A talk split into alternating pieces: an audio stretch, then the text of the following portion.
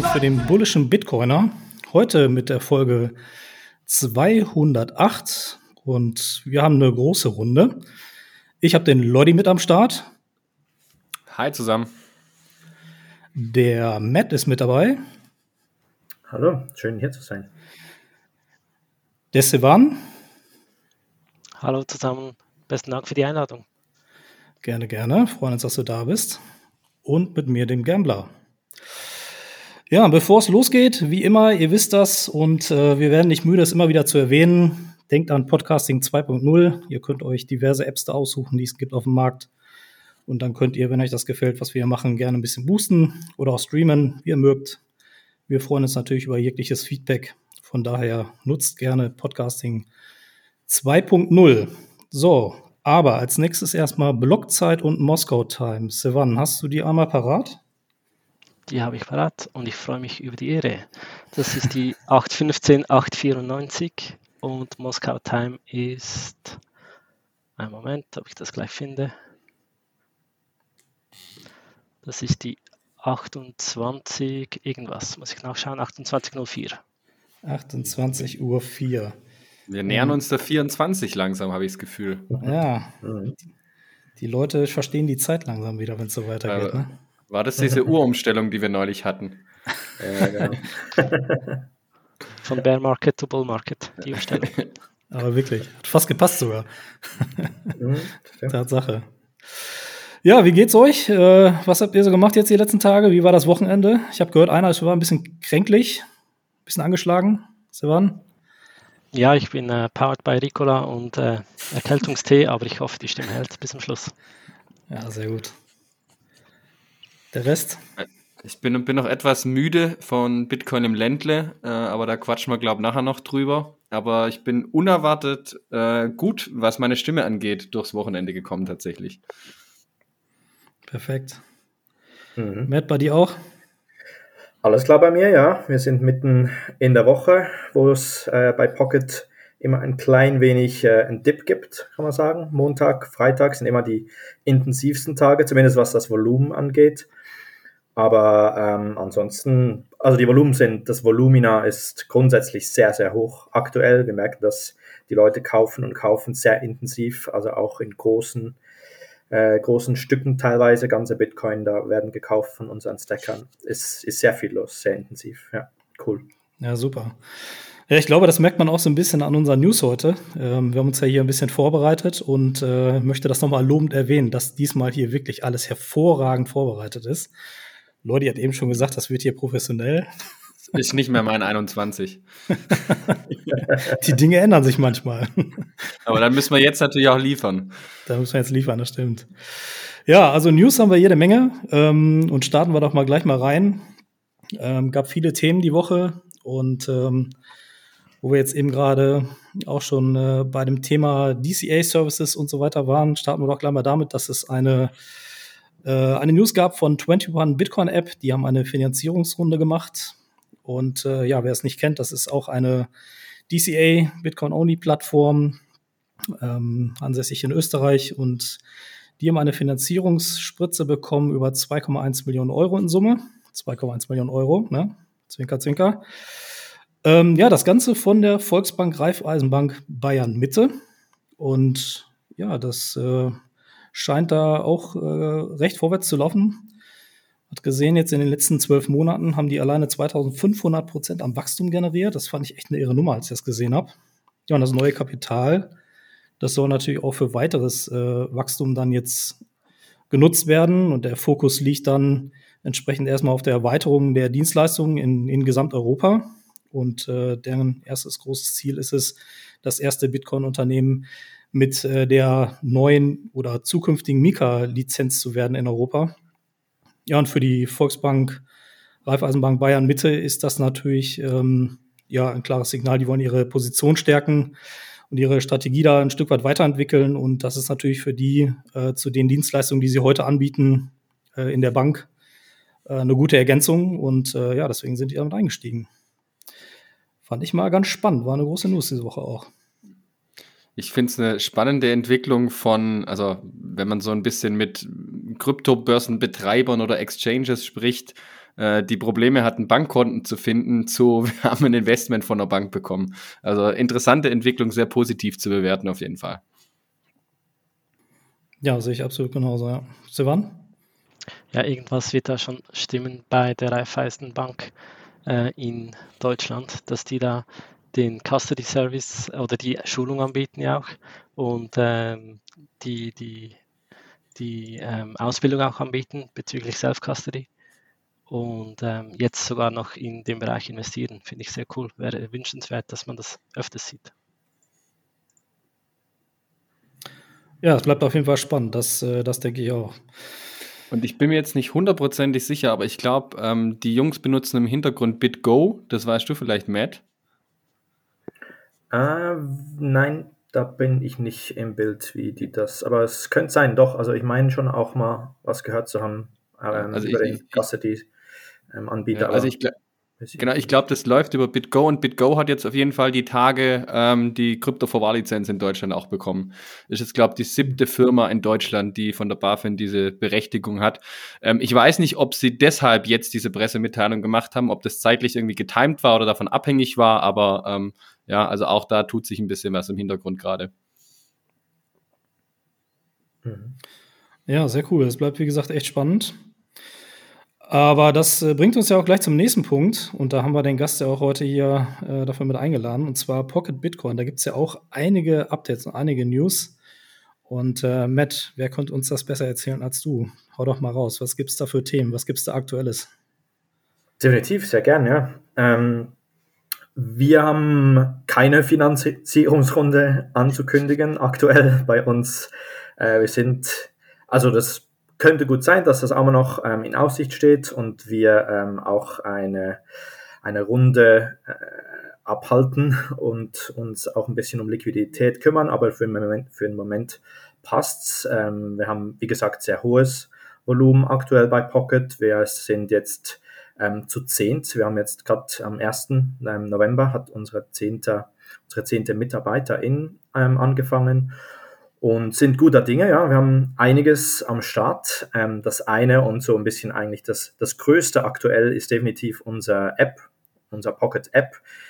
Ähm, das ist jetzt verfügbar im Android, vorerst nur im Android App Store. Ähm, wer vielleicht schon früher BitKippy verwendet hat und ähm, das äh, auch mitgekriegt hat, dass wir BitKippy ähm, aufgekauft haben ähm, bei Pocket, der ähm, hat sich vielleicht schon gedacht, dass das dann irgendwann mal umgetauft wird und so ist es jetzt auch. Also nicht nur natürlich der Name ändert sich, sondern auch das komplette Design, so ein richtig schönes Rebranding hat es gegeben, alles jetzt in Pocket-Farben und man findet es jetzt eben auch im App Store unter Pocket, Pocket Bitcoin. Wenn man, wenn man nach Pocket Bitcoin sucht, findet man es direkt ähm, die App zum Runterladen. Die hat ganz viele tolle, tolle Features, die wir finden, ähm, heben sich auch ein bisschen ab von den Apps, die es sonst so gibt. Also wir haben einen, einen, hohen Fokus, einen großen Fokus auch auf so ein bisschen Advanced User. Es gibt so eine Advanced Section in der Wallet, wo man sich äh, zum Beispiel eine, eine Watch-Only-Wallet einrichten kann. Also wer die Bitbox vielleicht verwendet, ähm, als Hardware-Wallet, kann dann eben auch sein, Bit, sein Bitbox, seine Bitbox-Wallet über die Pocket-App in dem Sinne sich, sich anschauen und sich die, die Balance oder die, das Pocket-Stacking mitverfolgen. Äh, man kann seine eigene Full-Node verbinden. Also wir haben die Möglichkeit in der App eben die Full-Node einzubinden und dann seine Transaktionen, wie man es eigentlich tun sollte, im Bitcoin-Netzwerk über die eigene Full-Node zu ähm, verifizieren. Wir können äh, BIP äh, 39 Passwör Passphrasen mit einbinden. Also wer solche Advanced Features verwendet, der ist mit unserer Wallet bestimmt gut bedient. Ähm, wir haben auch cool zum Beispiel, finden wir toll, so ein Multi-Wallet-Support. Also man kann nicht in dem Sinne nur eine Wallet, sondern man kann verschiedene Wallets sich einrichten in der App. So ein bisschen ähnlich wie im Stile von, von der Blue Wallet, wer vielleicht die Blue Wallet kennt.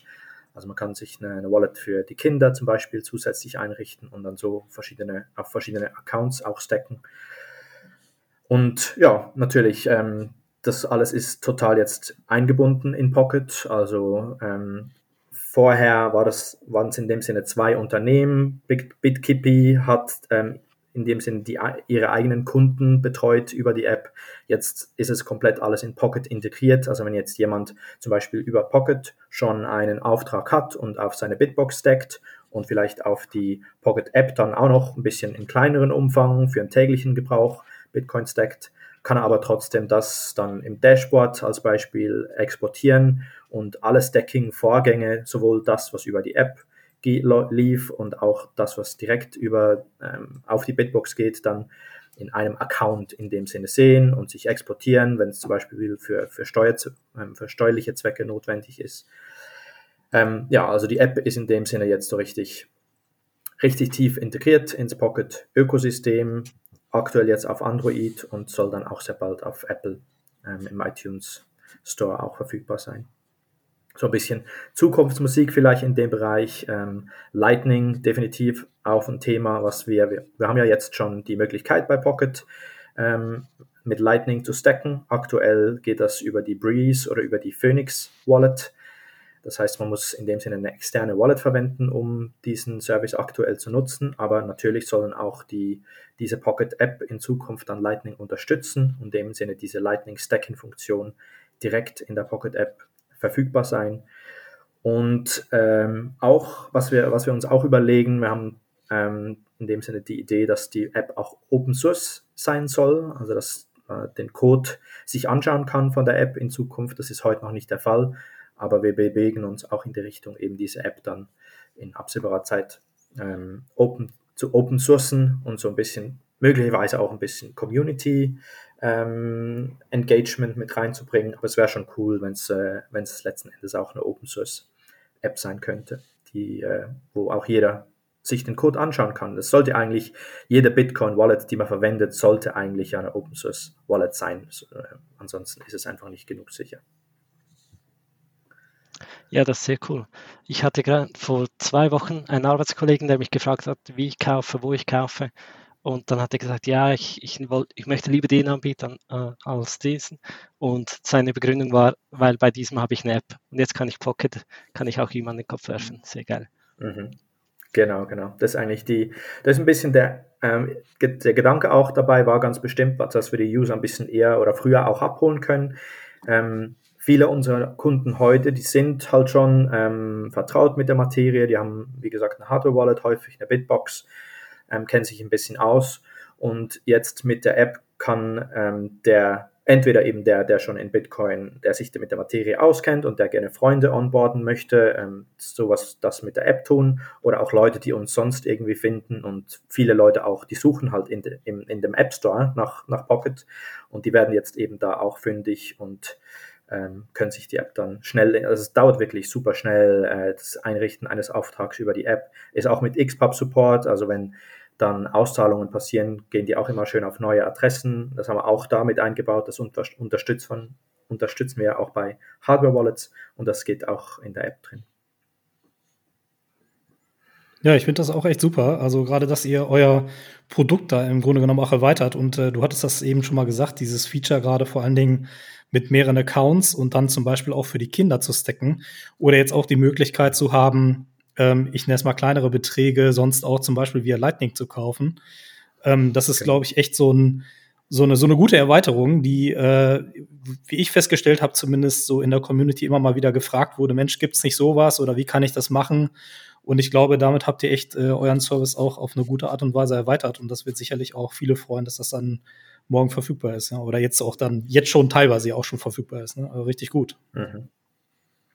Genau. Ja, und ich denke auch, wenn man die App dann im Prinzip kombiniert mit Lightning, weil das ist so ein Moment, den ich immer wieder habe mit Leuten, die sich informieren, die dann sagen, ja, okay, wo kann ich jetzt Bitcoin kaufen? Oder sie haben vielleicht welche gekauft ähm, und dann ist man auf einem Meetup oder auf irgendeinem Event und dann sagt man, ja, jetzt kann ich hier den Kaffee mit Bitcoin bezahlen. Ja, wie geht das jetzt? Ja gut, dann haben sie halt äh, die, die Bitcoin on-chain, dann bringt das relativ wenig. Also von dem her die Kombination, dass die Leute das dann wirklich auch erleben und sehen, hey, ich kann was damit machen. Ich glaube, das ist extrem wichtig auch, dieser Education-Part. Und von dem her bin ich natürlich sehr bullish drauf, wenn dann da auch Lightning integriert sein wird.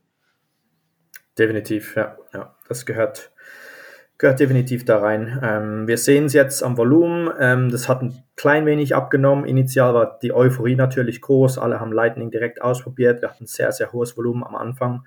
Ähm, es hat sich ein klein wenig gelegt, aber auch da sehen wir nach wie vor ähm, viele Stacker, die tagtäglich oder dann so Impulskäufe. Ah, jetzt bräuchte ich mal 50 oder wir hatten letzten äh, ähm, äh, einen Kollegen, der war an einem Meetup, hat, glaube ich, sogar in der Pocket-Gruppe das mitgeteilt. Der hat dann ähm, irgendwie, waren die, glaube ich, zum Fondue und da konnte er dann auch mit Bitcoin bezahlen und dann hat er sich noch kurz ähm, irgendwie 70 oder 80 Euro in Bitcoin getauscht über Pocket. Fünf Minuten ging das Ganze und dann konnte er direkt bezahlen. Also das, dieser Gedanke von dem Spend and Replace oder man möchte vielleicht nicht unbedingt jetzt Bitcoin ausgeben von, von dem Bitcoin, die man hat, sondern man kauft sich halt kurz noch äh, für 100, geht man irgendwie an ein Event, kauft sich für 100 Euro kurz ein paar Bitcoin und kann dann an, an dem Event sich die äh, Getränke kaufen oder das Essen, wenn es möglich ist. Also dafür ist es schon auch wirklich, wirklich toll. Ja. ja.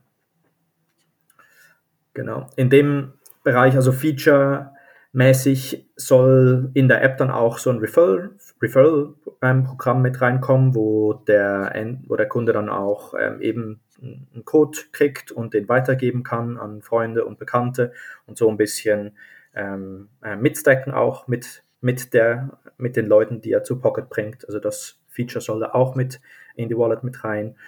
Und ein Feature, was wir eigentlich uns bis anhin, äh, ich würde jetzt nicht sagen, uns dagegen gewehrt haben, aber wir haben keinen großen Fokus auf das äh, Verkaufen von Bitcoin gelegt ähm, die, die Nachfrage steigt ein bisschen. Also wir haben vor allen, des, vor allen Dingen deswegen uns nicht darum gekümmert, weil da nie jemand danach gefragt hat.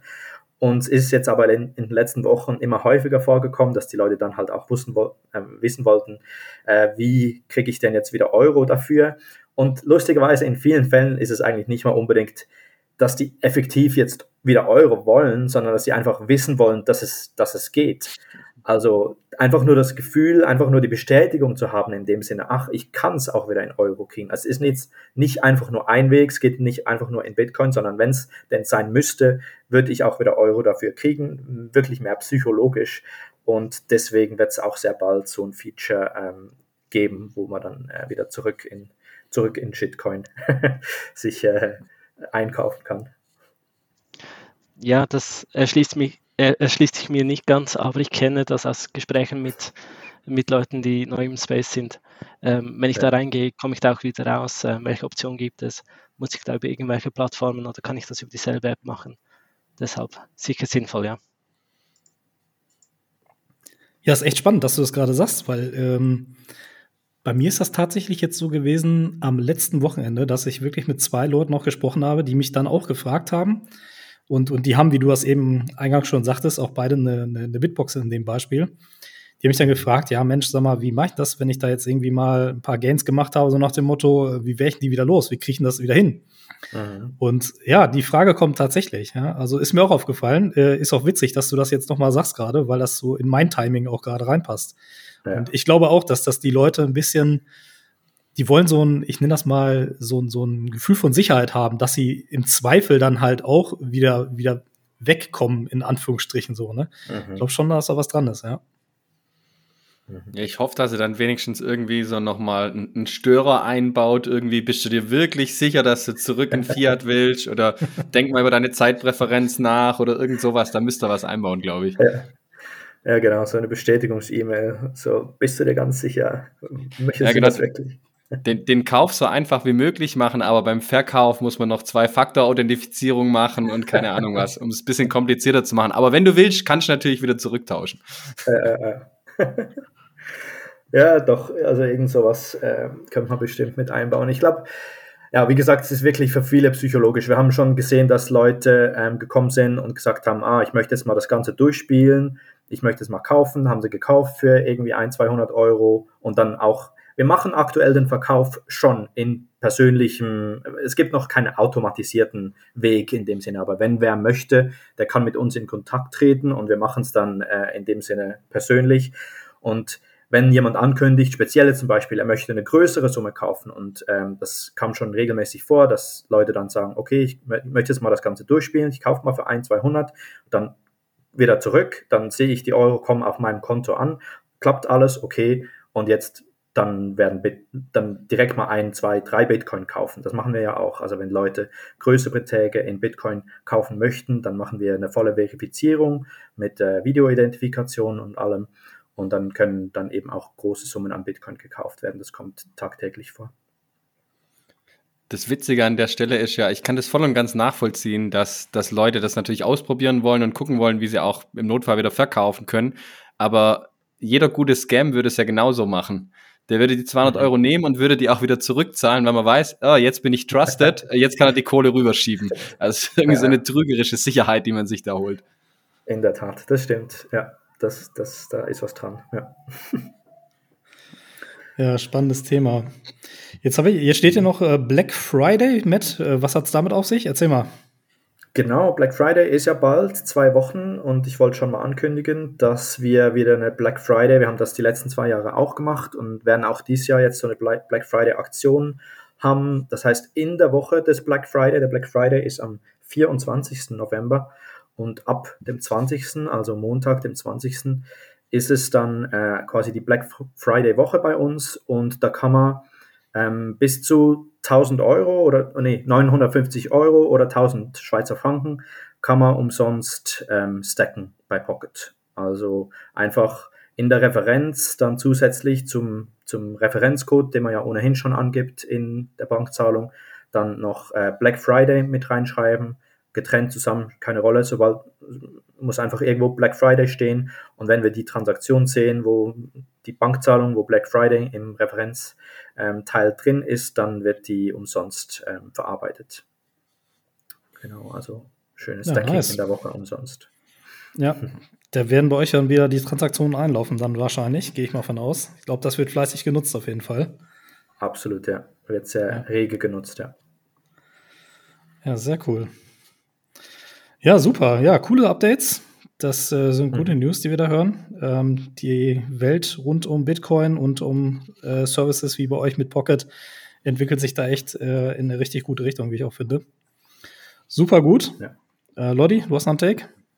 Ja, ich wollte nur noch auch noch mal bekräftigen, dass man einfach sieht, wenn der Bullenmarkt kommt oder wir vielleicht in den ersten Zügen sind, wie viel weiter wir jetzt einfach sind. Also wenn jetzt neue Leute, wie, wie Seban auch gesagt hat, aufs Meetup kommen oder man mit denen spricht, man hat jetzt einfach neue Möglichkeiten, ähm, es, alles funktioniert reibungsloser, besser, die App sieht super aus und so weiter. Also ich glaube, äh, da ist schon einiges passiert die letzten Jahre und da wird man viel, viel mehr Leute auch abholen können. Ja, denke ich auch, ja. Da ist ja. viel passiert in, seit dem letzten Run-Up. Mhm. mhm. Wie viele Leute die Schweiz abholen kann mit ihrem neuen Projekt, das ist natürlich eine andere Frage. Sehr gute Überleitung. ja, genau, Steilpass. Ähm, ja, ein bisschen überraschend habe ich mitbekommen, dass äh, die SMB, die Schweizerische Nationalbank, einen CBDC-Pilot startet und das bereits dieses Jahr im Dezember. Der läuft dann bis Juni 2024. Ähm, das zusammen mit sechs Geschäftsbanken, die Ziele davon sind eigentlich Effizienzgewinne und mehr Transparenz. Wie, ich, wie man das einschätzen kann, wo das landen wird, ob das ein Erfolg wird oder nicht, kann ich nicht beurteilen. Ähm, wichtig zu wissen, es wird keine Retail-CBDCs, also all die Schweizer da draußen, ihr bekommt kein CBDC-Coin, kein CBDC Schweizer Franken. Das geht dann nur äh, für Wholesale. Also ich kenne mich jetzt leider nicht wirklich gut mit dem Bankfinanzsystem beziehungsweise vor allem im Zahlungsverkehrssystem in der Schweiz aus. Aber ähm, dieses Thema Wholesale CBDC, also funktioniert ja unter den Banken beziehungsweise zwischen Bank, ähm, Zentralbank und äh, anderen Banken. Also einfach nur, dass die Banken da untereinander setteln, Gelder verschieben und so weiter. Und dieses System ist halt echt in die Jahre gekommen und deshalb ist meiner Meinung nach in, in den meisten Ländern der Welt wahrscheinlich eine Wholesale CBDC extrem sinnvoll, weil wie du gesagt hast, man einfach sehr, sehr viel Effizienzgewinne hat und äh, noch andere Vorteile hat. Von dem her wundert mich das gar nicht, dass jetzt die Schweiz da auch voranprescht. Ich habe es tatsächlich aber auch nicht so wirklich auf dem Schirm gehabt, weil dieses ganze Wholesale-CBDC-Zeugs kriegt man gar nicht wirklich mit, weil der Endkunde einfach damit keine Berührungspunkte hat. Ähm, was ich aber spannend fand in der Medienmitteilung heißt es bei euch in der Schweiz, glaube ich, ähm, standen im Prinzip drei Punkte dabei. Also zum einen, dass sie jetzt als erstes in dem Pilot eben Zentralbankgeld tokenisieren wollen. ich weiß jetzt nicht, ob es wirklich nachher eine Blockchain ist oder wie auch immer sie es technisch umsetzen. Ähm, dann kommt die Anbindung in die vorhandenen Zahlungssysteme. Ja, macht Sinn. Und das ist jetzt das, was ich so ein bisschen schwierig finde, weil ich nicht ganz weiß, wie es gemeint ist. Der letzte Punkt war, ähm, dass sie privates Tokengeld schaffen wollen. Und dann ist natürlich die Frage, wenn sie an den Punkt kommen, ob das dann nicht doch so die Vorbereitung für eine Retail-CBDC sein könnte. Ja, ich denke auch, dass die, die Hürde einfach äh, gesenkt wird dass man dann behaupten kann, man hat ja schon sechs Monate erfolgreich getestet und es kam zu keinem Missbrauch, zu keinem Fehler und somit ein bisschen Werbung machen kann für unseren CBDC. Ja, für die Profis hier nochmal, was heißt denn jetzt genau Wholesale? Also Retail, klar, was ist jetzt Wholesale? Ich kann mir vorstellen, der eine oder andere da draußen weiß das vielleicht auch nicht. Kannst du das nochmal ausführen? Also im Prinzip Retail, klar, der, der Endverbraucher, sage ich jetzt mal, oder auch äh, Unternehmen. Und ähm, Wholesale ist im Prinzip einfach, ich würde es Interbankenmarkt nennen. Also wenn Banken untereinander sich Gelder verschieben oder eben bei der Zentralbank mit der Zentralbank äh, setteln oder dort Gelder umherschieben. Also äh, im Prinzip haben wir ein zweistufiges Bankensystem. Zum einen den Interbankenmarkt, wo eben die Banken und die Zentralbank miteinander interagieren, wo ich als Endkunde, als Verbraucher nicht rankomme. Also ich habe ja kein Konto bei der Bundesbank oder bei der EZB und das heißt, auf diesen Konten oder in diesen Kreisen bewegt sich diese Wholesale CBDC. Also da geht es mehr so um mhm. Settlement-Geschichten. Ich würde jetzt bei uns sagen, im, im SEPA-Zahlungsverkehr zum Beispiel, aber wie gesagt, in der Schweiz bin ich da jetzt nicht ganz so tief drin. Aber als Endverbraucher werde ich hier nicht wirklich Berührungspunkte haben. Alright. Ja. Vielleicht noch eine Ergänzung, ähm, weil gerade diese Effizienzthematik, also die ist sehr, sehr großes Thema im, Finanzbereich ist eigentlich falsch, sondern eher in dieser Zahlungsverkehr, Payment-Schiene. Es gibt diesen JP Morgan Coin seit äh, geraumer Zeit und da habe ich jetzt mehrere Artikel gelesen, dass der sehr intensiv genutzt wird. Also gerade für internationale Zahlungen, grenzüberschreitende Zahlungen. Ähm, es ist jetzt kein klassischer Stablecoin oder sowas, wie man ihn kennt, aber man merkt, dass in dem Bereich sich echt viel bewegt gerade. Und das geht auch in Richtung Wholesale CBDC, was die da treiben. Also dass die Banken untereinander einfach auch versuchen, irgendwie effizienter zu sein, günstiger, schneller zu sein. Ja, gut erklärt. Danke, danke dafür nochmal.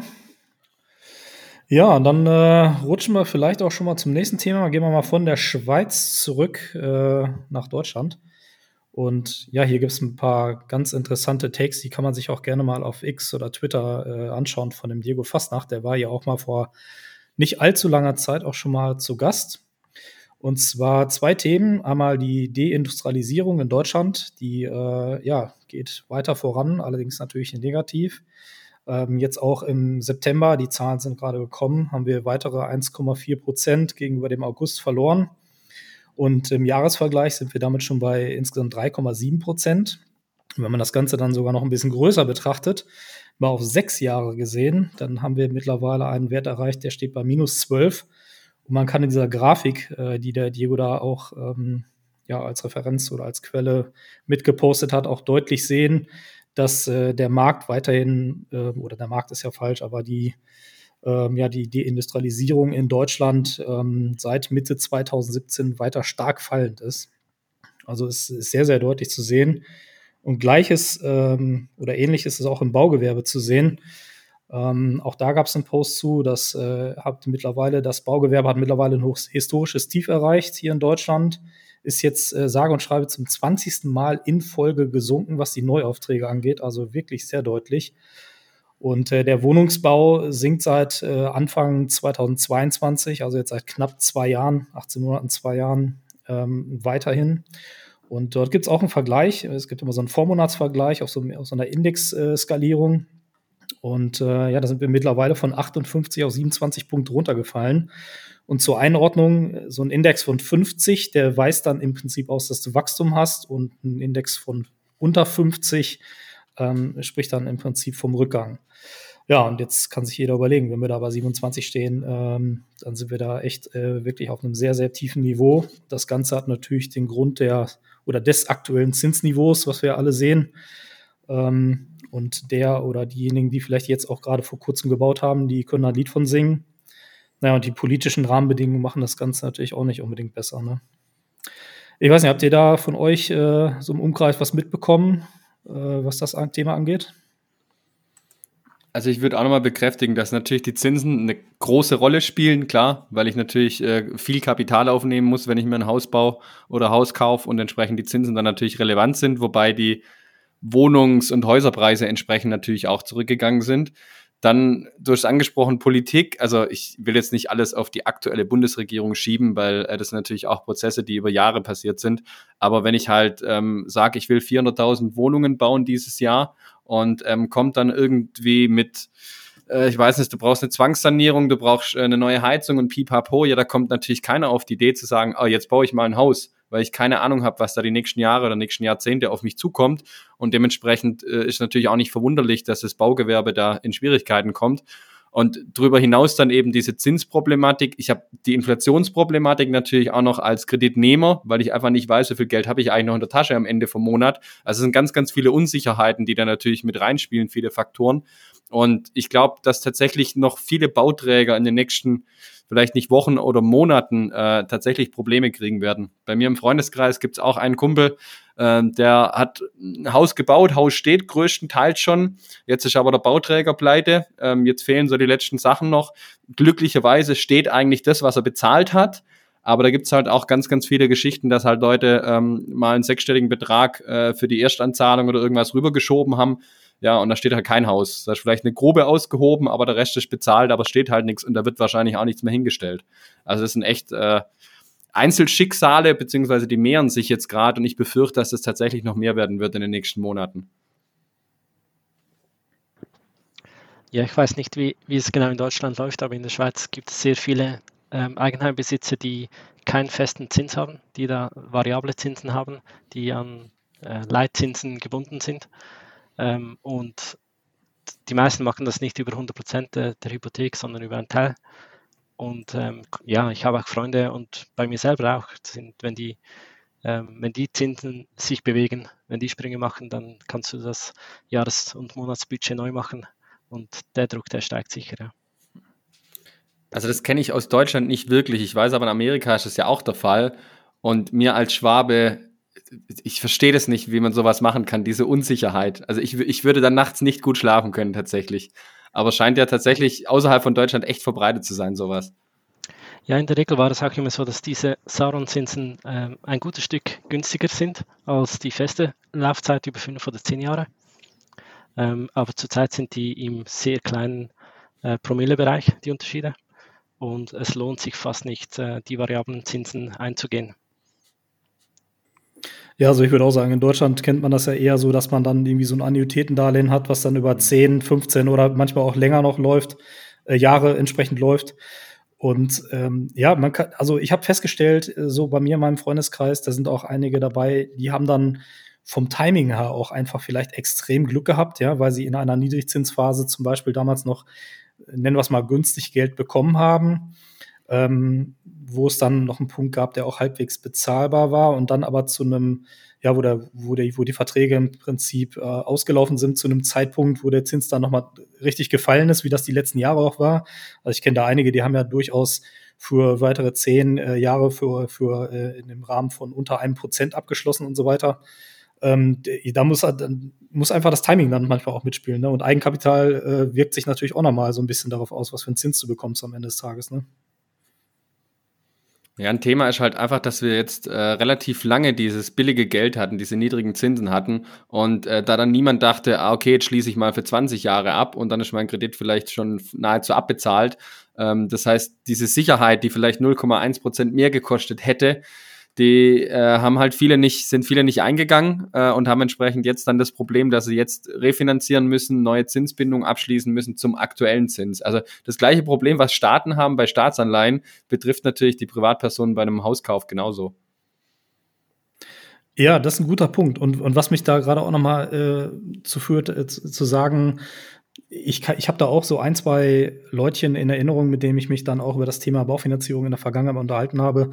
Und du sagst es, Leute, die haben teilweise dann diese 0,1 oder 0,15 oder so Aufpreis nicht bezahlt, weil sie teilweise auch diese schon sich nicht mehr hätten leisten können fast. Und das hat mich schon immer ein bisschen äh, sehr hellhörig gemacht, weil dann Leute äh, wirklich dann auch diese 100% Finanzierungsrunden oder ähnliche Risiken stark eingegangen sind. Ne? Also es gab zu der Zeit ich sag mal so zehn Jahre rückwärts bei mir jetzt, äh, also en masse gab es das. Ja, wenn du dir den Aufpreis nicht leisten kannst und dann fünf Jahre später kommt der, der Hammer, dass du 2% oder 2,5 zahlen musst, dann ist das ja nicht 2,5% mehr oder 1% mehr, sondern das ist einfach das Doppelte, das Vierfache. Und ähm, ja, das trägst du dann nicht mehr.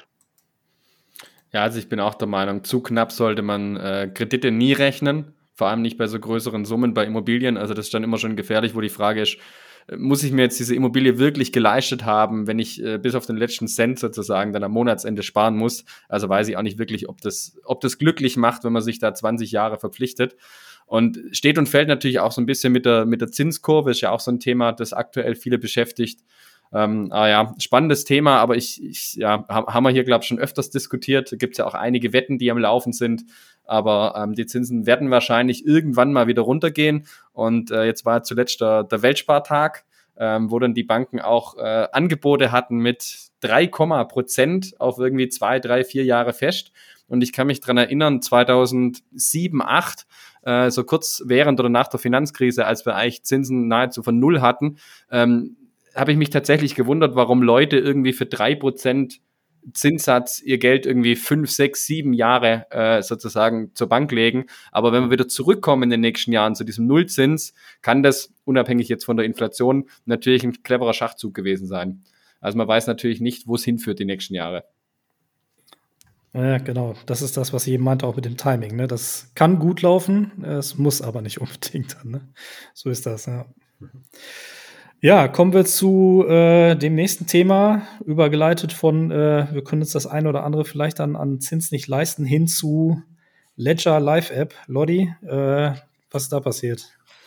Äh, das habe ich die Tage mitbekommen. Ich glaube, es war vor zwei Tagen. Ähm, also wirklich eine sehr unschöne Geschichte. Da ist, wenn ich es richtig mitbekommen habe, in diesem Microsoft App Store der jetzt, glaube bei Windows ja fast schon immer vorinstalliert ist. Ähm, wenn man da diese Ledger Live App runtergeladen hat, weil man irgendwie seine Hardware-Wallet einrichten wollte, dann war da tatsächlich im Microsoft App Store eine Fake-App drin.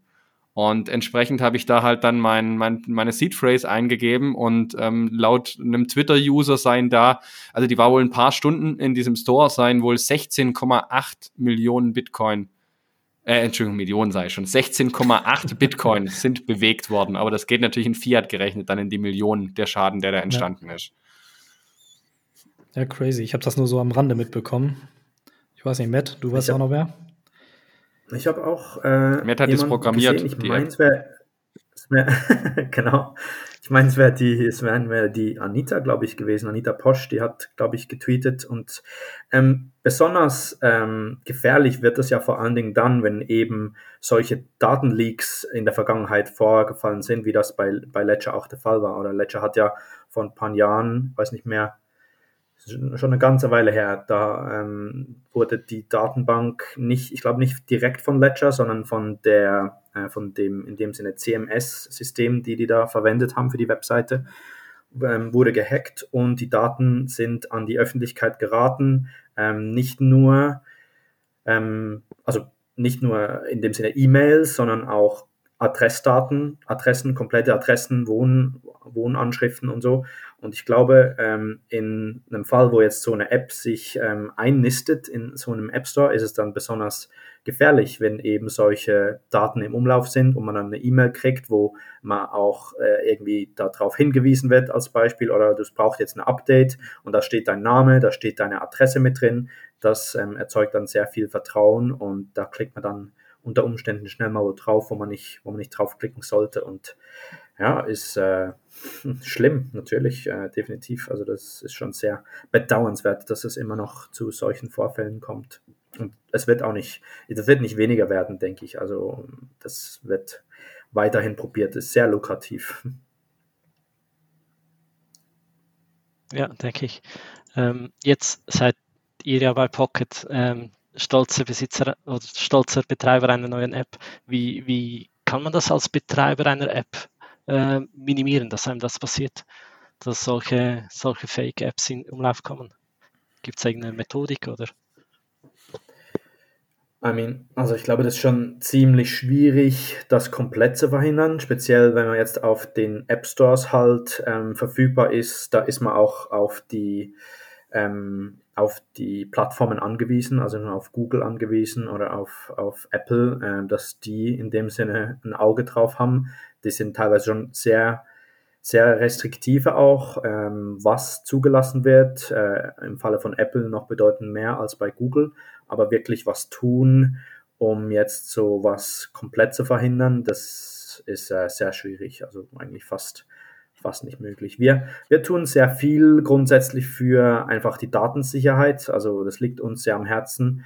Ähm, grundsätzlich, das hat jetzt mit der App direkt nichts, nichts zu tun, aber wir probieren ähm, ähm, und das ist nichts, was, was wir komplett gelöst haben, sondern das ist ein konstantes auch dran arbeiten und ähm, viele ja, Daten, so viele Daten wie möglich in dem Sinne auch offline zu speichern.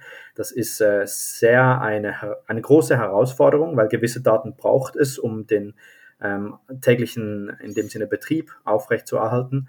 Aber mittlerweile sind schon einige Daten bei uns komplett offline. Das heißt, ähm, wir können die Daten nicht löschen, wir müssen die aufbewahren, aber wir können sie vom, von unserem Live-System in dem Sinne entfernen und komplett offline speichern. Da ist auch dann der Zugriff auf solche persönlichen Daten äh, in dem Sinne sehr, sehr viel schwieriger und komplizierter, wenn, wenn so ein System nicht am Internet ist. Und da sind wir nach wie vor damit beschäftigt, ähm, werden das auch kommunizieren, wenn wir da ähm, neue, äh, in dem Sinne, äh, Implementation vorgenommen haben. Aber das ist zum Beispiel, eine Maßnahme, die man dagegen ähm, äh, vornehmen kann ich weiß, das gefällt vielen Bitcoinern und auch Zuhörern wahrscheinlich nicht, aber ähm, ich bin einfach der Meinung, solche Fälle wie jetzt mit der Ledger-Software, die wird es immer wieder geben. Es wird immer wieder Leute geben, die ihre Bitcoin verlieren, auf welche Art und mhm. Weise auch immer, weil Self-Custody einfach auch ein Risiko ist. Da bin ich halt das Risiko. Und ja. ich finde es unfassbar wichtig, dass man auf die Risiken von Custody hinweist. Aber deshalb bin ich einfach der Meinung, dass viele Leute Stand heute zumindest nicht in der Lage sind, Self-Custody zu machen mit größeren Beträgen. Und von dem her ähm, glaube ich, brauchen wir einfach beides. Wir brauchen Custody Services, um die Leute onzuboarden, beziehungsweise viele sagen, ja, okay, man kann auch gleich Self-Custody machen. Das steht und fällt aber, finde ich, mit der Person. Man kann das nicht pauschalisieren. Und deshalb bin ich froh, wenn es einfach beides gibt im, als Angebot. Und da sehe ich uns als Bitcoiner dann in der Pflicht, dass wir einfach über beide Seiten aufklären, was die Vor- und Nachteile sind, wo die Risiken sind. Und am Ende bin ich der Meinung, muss es der Einzelne immer selber entscheiden, welches Risiko in Anführungszeichen er eingehen will. Ja, Lodi, da kriegst du wieder einen Shitstorm ab nachher, das weiß ich jetzt schon, aber nein, ich, äh, ja, ja, nein, ich weiß, ich, ich, ähm, ich denke auch, also ich, ich glaube, es gibt einfach den Bedarf bei manchen Leuten, aber ich bin auch dabei, dass wir das natürlich weitestgehend versuchen sollten, den Leuten beizubringen und nahezubringen. Not your keys, not your coins. Ähm, aber es ist schon ein Stück weit, wie du sagst, es, es gibt Bedarf da draußen. Es gibt Leute, die die das auch so weit wollen. Das haben wir auch schon ein paar Mal diskutiert. Und ähm, ja, wenn es dann Leute gibt, die den Bedarf haben, also die Nachfrage, dann wird es auch ein entsprechendes Angebot geben. Da bin ich auch von überzeugt, ja.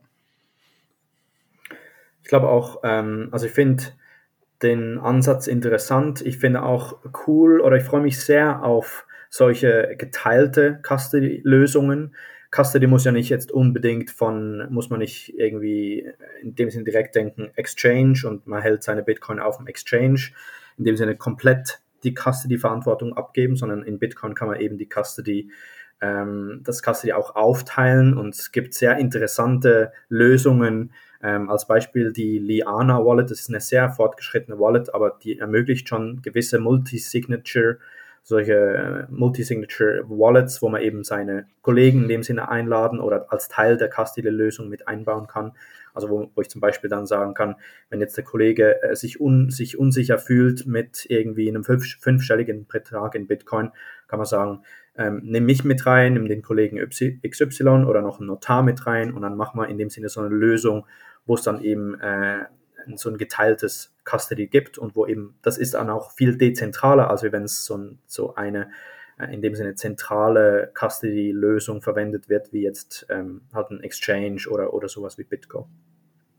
Ja, genau, genau, da bin ich voll und ganz bei dir. Also ich glaube, im Bereich Multisig kann und wird noch sehr viel passieren in Zukunft, dass ich dann eben die, die Bitcoin nicht diesen einen, einen Private Key bei der Kryptobörse liegen habe äh, oder bei der Bank oder wo auch immer, sondern dass entsprechend dann eine Multisig-Wallet äh, entsteht und diese eine Entität eben mir die nicht klauen kann. Also ich glaube, das wird für viele der Zwischenschritt sein und das wäre für mich auch eine sehr, sehr positive Entwicklung, weil wir wissen alle, Bequemlichkeit gewinnt leider in sehr, sehr vielen Fällen. Das heißt, wenn ich jetzt äh, mal nicht 10, 20 Jahre in die Zukunft gucke, sondern in die nächsten Jahre, äh, da glaube ich, dass die Normalos, die sich jetzt nicht so tief damit beschäftigt haben, immer Custody Services bevorzugen werden. Und von dem her freue ich mich sehr drauf, wenn sich in dem Bereich Multisig was tut, damit eben dieses Risiko der Drittpartei ein bisschen minimiert wird. Ja, sehr gut. Ähm, vielleicht gerade noch ein spontaner, äh, ein spontanes Thema, sage ich mal so. Und zwar, ähm, das passt jetzt hier vielleicht auch ganz gut rein. Das äh, hatte ich eigentlich ursprünglich mal noch geplant mit aufzunehmen. Das habe ich ganz vergessen. Und zwar, der eine oder andere hat es mitbekommen, ihr kennt ja auch äh, Strike.me, also die, diese äh, App oder beziehungsweise den Service, der durch Jack Mellers in den USA bekannt ist, der in Europa heute so noch nicht zur Verfügung ist. Ähm, aber ähm, man konnte sich seinerzeit bei Strike.me äh, in so einer, ja, ich sag mal, in so einem E-Mail-Verteiler schon mal melden und dann sagen, hier, wenn es mal eine Beta gibt, irgendwann für Europa, dann wäre das doch cool, wenn ich da Bescheid weiß. Und äh, ja, da ist auch mir zu hören gekommen, dass ähm, da E-Mails geleakt worden sind. Also wenn ihr jetzt auf einmal irgendwie, soweit ich weiß, von Etherscan.io oder OpenSea irgendwelche Mails auf einmal in eurem Folder habt, ähm, wo ihr irgendwo draufklicken sollt, um das zu confirmen oder weiß der Geier was, dann Obacht, äh, denn das sind auch wieder so Phishing-E-Mails oder irgendwelche Angriffe, die da im Hintergrund laufen. Ähm, da versuchen Leute wieder an eure Daten zu kommen oder im schlimmsten Fall noch schlimmer. Ähm, das sei noch mal kurz als Hinweis mit reingeworfen. Ich weiß nicht, ob ihr das auch gesehen oder gehört habt, aber das, das ist ein bisschen untergegangen, hatte ich das Gefühl. Das wurde nicht so laut erzählt, ne? Es ist eine gute Info, nicht, dass auf OpenSea meine NFTs geklaut werden. Das wäre natürlich der Worst Case. ja, ist klar. Wäre nicht so schlimm, die sind ja eigentlich nicht mehr wert. da ist auch wieder was dran. Vor allen Dingen, ich würde in E-Mails gar nicht, also ich klicke in E-Mails auf keine Links. Ich würde mir das grundsätzlich abgewöhnen. In E-Mails auf Links klicken, das ist einfach zu gefährlich. Das kann mittlerweile so gut getarnt werden, die E-Mails teilweise gespooft. Die Links sehen aus, als würden sie wirklich auf die Webseite von, sagen wir mal, dem E-Banking oder von dem Exchange dann führen, tun sie aber nicht. Ähm, also am besten, wenn eine E-Mail jetzt von Ledger kommt oder eine E-Mail von Bitbox, dann in den Browser gehen und direkt auf bitbox.ch ähm, oder, oder Bitbox mit meinetwegen in Google suchen und dann so auf die Webseite navigieren. Das Klicken auf Links in E-Mails, geschweige denn Anhänge und Dateien, das ist einfach viel zu unsicher und viel zu anfällig. Also würde man das grundsätzlich abgewöhnen, ist ein guter, eine gute, in dem Sinne, ja, äh, ein guter Schutz, um so nicht äh, ein bisschen die, die, die Angriffsfläche zu reduzieren. Ja, ich glaube, das ist ein sehr, sehr guter Hinweis. Äh, gutes Statement nochmal zum Ende zu diesem Thema, auf jeden Fall. Gut, dann kommen wir zum nächsten Thema. Überschrift wir, wir bleiben ist, bei Ganoven, oder? Bitte? Wir bleiben bei Ganoven. ja, ja, stimmt, stimmt, ja. Ähm, ja, nächstes Thema, genau. Äh, SEC, Recruiting Challenges. Äh, habt ihr bestimmt auch mitbekommen. Es gibt ja ähm, einmal im Jahr, ähm, im Jahr einen, einen Report, äh, nennt sich hier ganz wild The Inspectors General Statement on the SEC Management and Performance Challenges. War ja auch schon geil. Das ist so ein Titel, der ist schon so ein Dreizeiler mittlerweile. Ja, und was ich da ganz interessant fand, ähm, das, das packe ich jetzt mal nach ganz hinten, ähm, was so die Runde gemacht hat, aber was zusätzlich noch in diesem Bericht ganz interessant war, ähm, äh, fand, ähm, das war das Thema, die, die HR-Abteilung der SEC, ähm, und das fand ich ganz spannend, hat im Fiskaljahr 23 durchschnittlich mit 500 Einstellungsmaßnahmen zu kämpfen gehabt. Und äh, insgesamt wurden im letzten Jahr jetzt 850 Stellen besetzt ähm, davon äh, sind, oder da, dann sind das knapp 250 Stellen mehr als in den üblichen letzten drei Jahren. Aber die Quote der unbesetzten Stellen, die ist mittlerweile dort auf 10 Prozent gestiegen. Und der Grund ist, dass 45 Prozent dieser neu be zu besetzenden Stellen aus den eigenen Reihen kamen. Das fand ich auch eine ganz interessante Nummer. Und äh, der zweite Grund, der dort angegeben wird, ist halt die äh, sehr hohe Fluktuation der Gensler hat dann in so einem Statement da nochmal äh, darauf verwiesen, dass natürlich die, die Themen immer komplexer werden, mehr Märkte. Äh, es gibt eine beträchtliche Zunahme an registrierten Unternehmen, die natürlich jetzt dort äh, bedient werden wollen. Es gibt eine stärkere Beteiligung einzelner Anleger und es braucht am Ende einfach äh, viel, viel mehr Personal. Und ähm, ja, das Problem, was sie jetzt bei dieser Rekrutierung dort festgestellt haben, ist, dass dieser Kandidatenpool intern erstmal relativ klein ist. Vor allen Dingen dann auch für die qualifiziert, also die suchen ja auch entsprechend qualifizierte Leute. Ähm, und es gibt einen sehr, sehr starken Wettbewerb, Wettbewerb mit dem Privatsektor. Und äh, auch das, was das Thema Löhne und Gehälter angeht, das wird auch nochmal deutlich ausgewiesen. Ähm, ja, und, und eins der Themen, und das ist jetzt eigentlich so das Spannendste an dem Ganzen, und das ist, glaube ich, auch so ein bisschen durch die Medien gegangen. Ähm, aber da will ich jetzt mal, ja, Lodi, äh, du hast, du willst auch was dazu sagen? Ich, ich wollte noch kurz reingrätschen, bevor ja. du die Bombe platzen lässt. Ähm, stellt euch mal vor, ihr sitzt bei einem Regulierer, egal BaFin, SEC, FINMA oder was auch immer, äh, und da passiert einfach 30 Jahre nichts. 30 Jahre kommt mal ein neues Finanzprodukt, irgendwie Credit Default Swaps oder haben die Banken wieder irgendwelche Wertpapiere irgendwo äh, in ein Paket zusammengepackt und fertig. Und jetzt kommen innerhalb von wenigen Jahren dieses ganze Kryptozeugs. Also natürlich verstehen diese Leute das nicht und äh, überfordert die das wahrscheinlich auch. Also wo soll diese Kompetenz herkommen, wenn da Leute jetzt schon 20, 30 Jahre vielleicht arbeiten?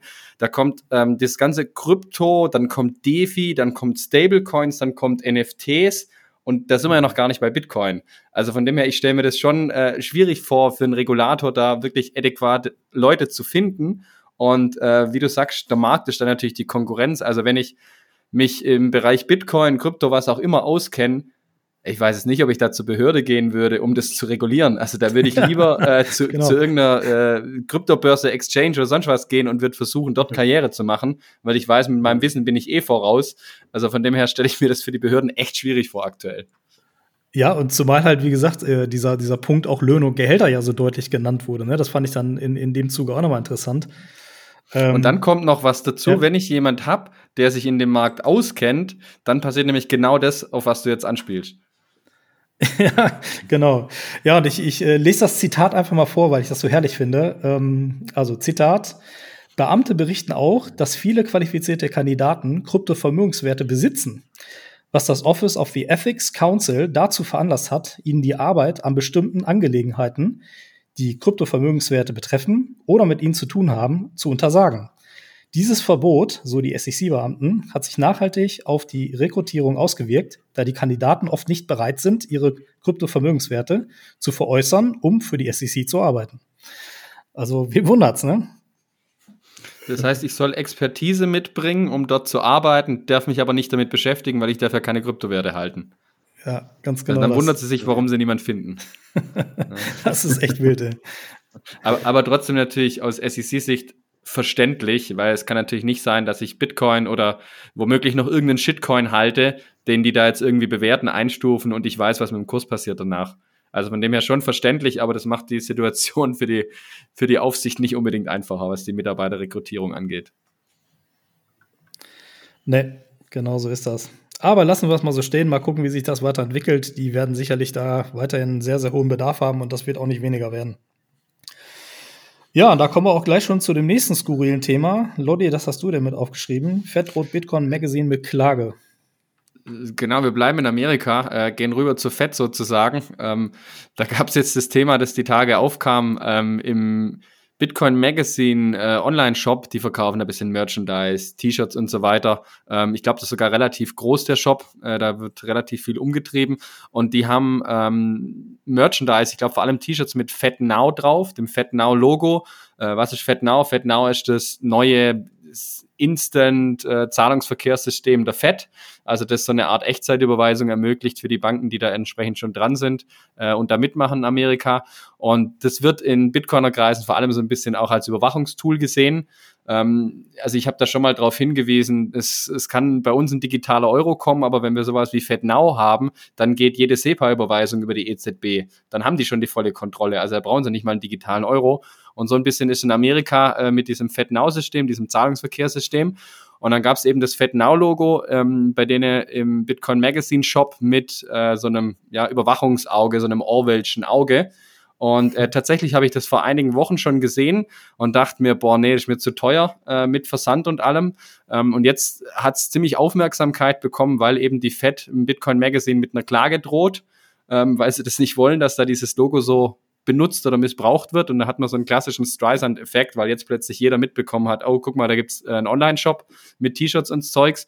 Und natürlich, was ist eigentlich FatNow? Jeder beschäftigt sich plötzlich äh, mit FatNow, guckt sich das näher an. Und jetzt kommt mein äh, persönlicher Lifehack für alle da draußen. Ich habe mir tatsächlich vor zwei, drei Wochen ähm, dieses FatNow-Logo mit dem Auge in Photoshop einfach nachgebaut äh, und habe es bei Spreadshirt bestellt. Also die äh, nehmen das Logo noch. Also wer so ein FatNow-T-Shirt will, äh, in Deutschland habt ihr noch gute Chancen.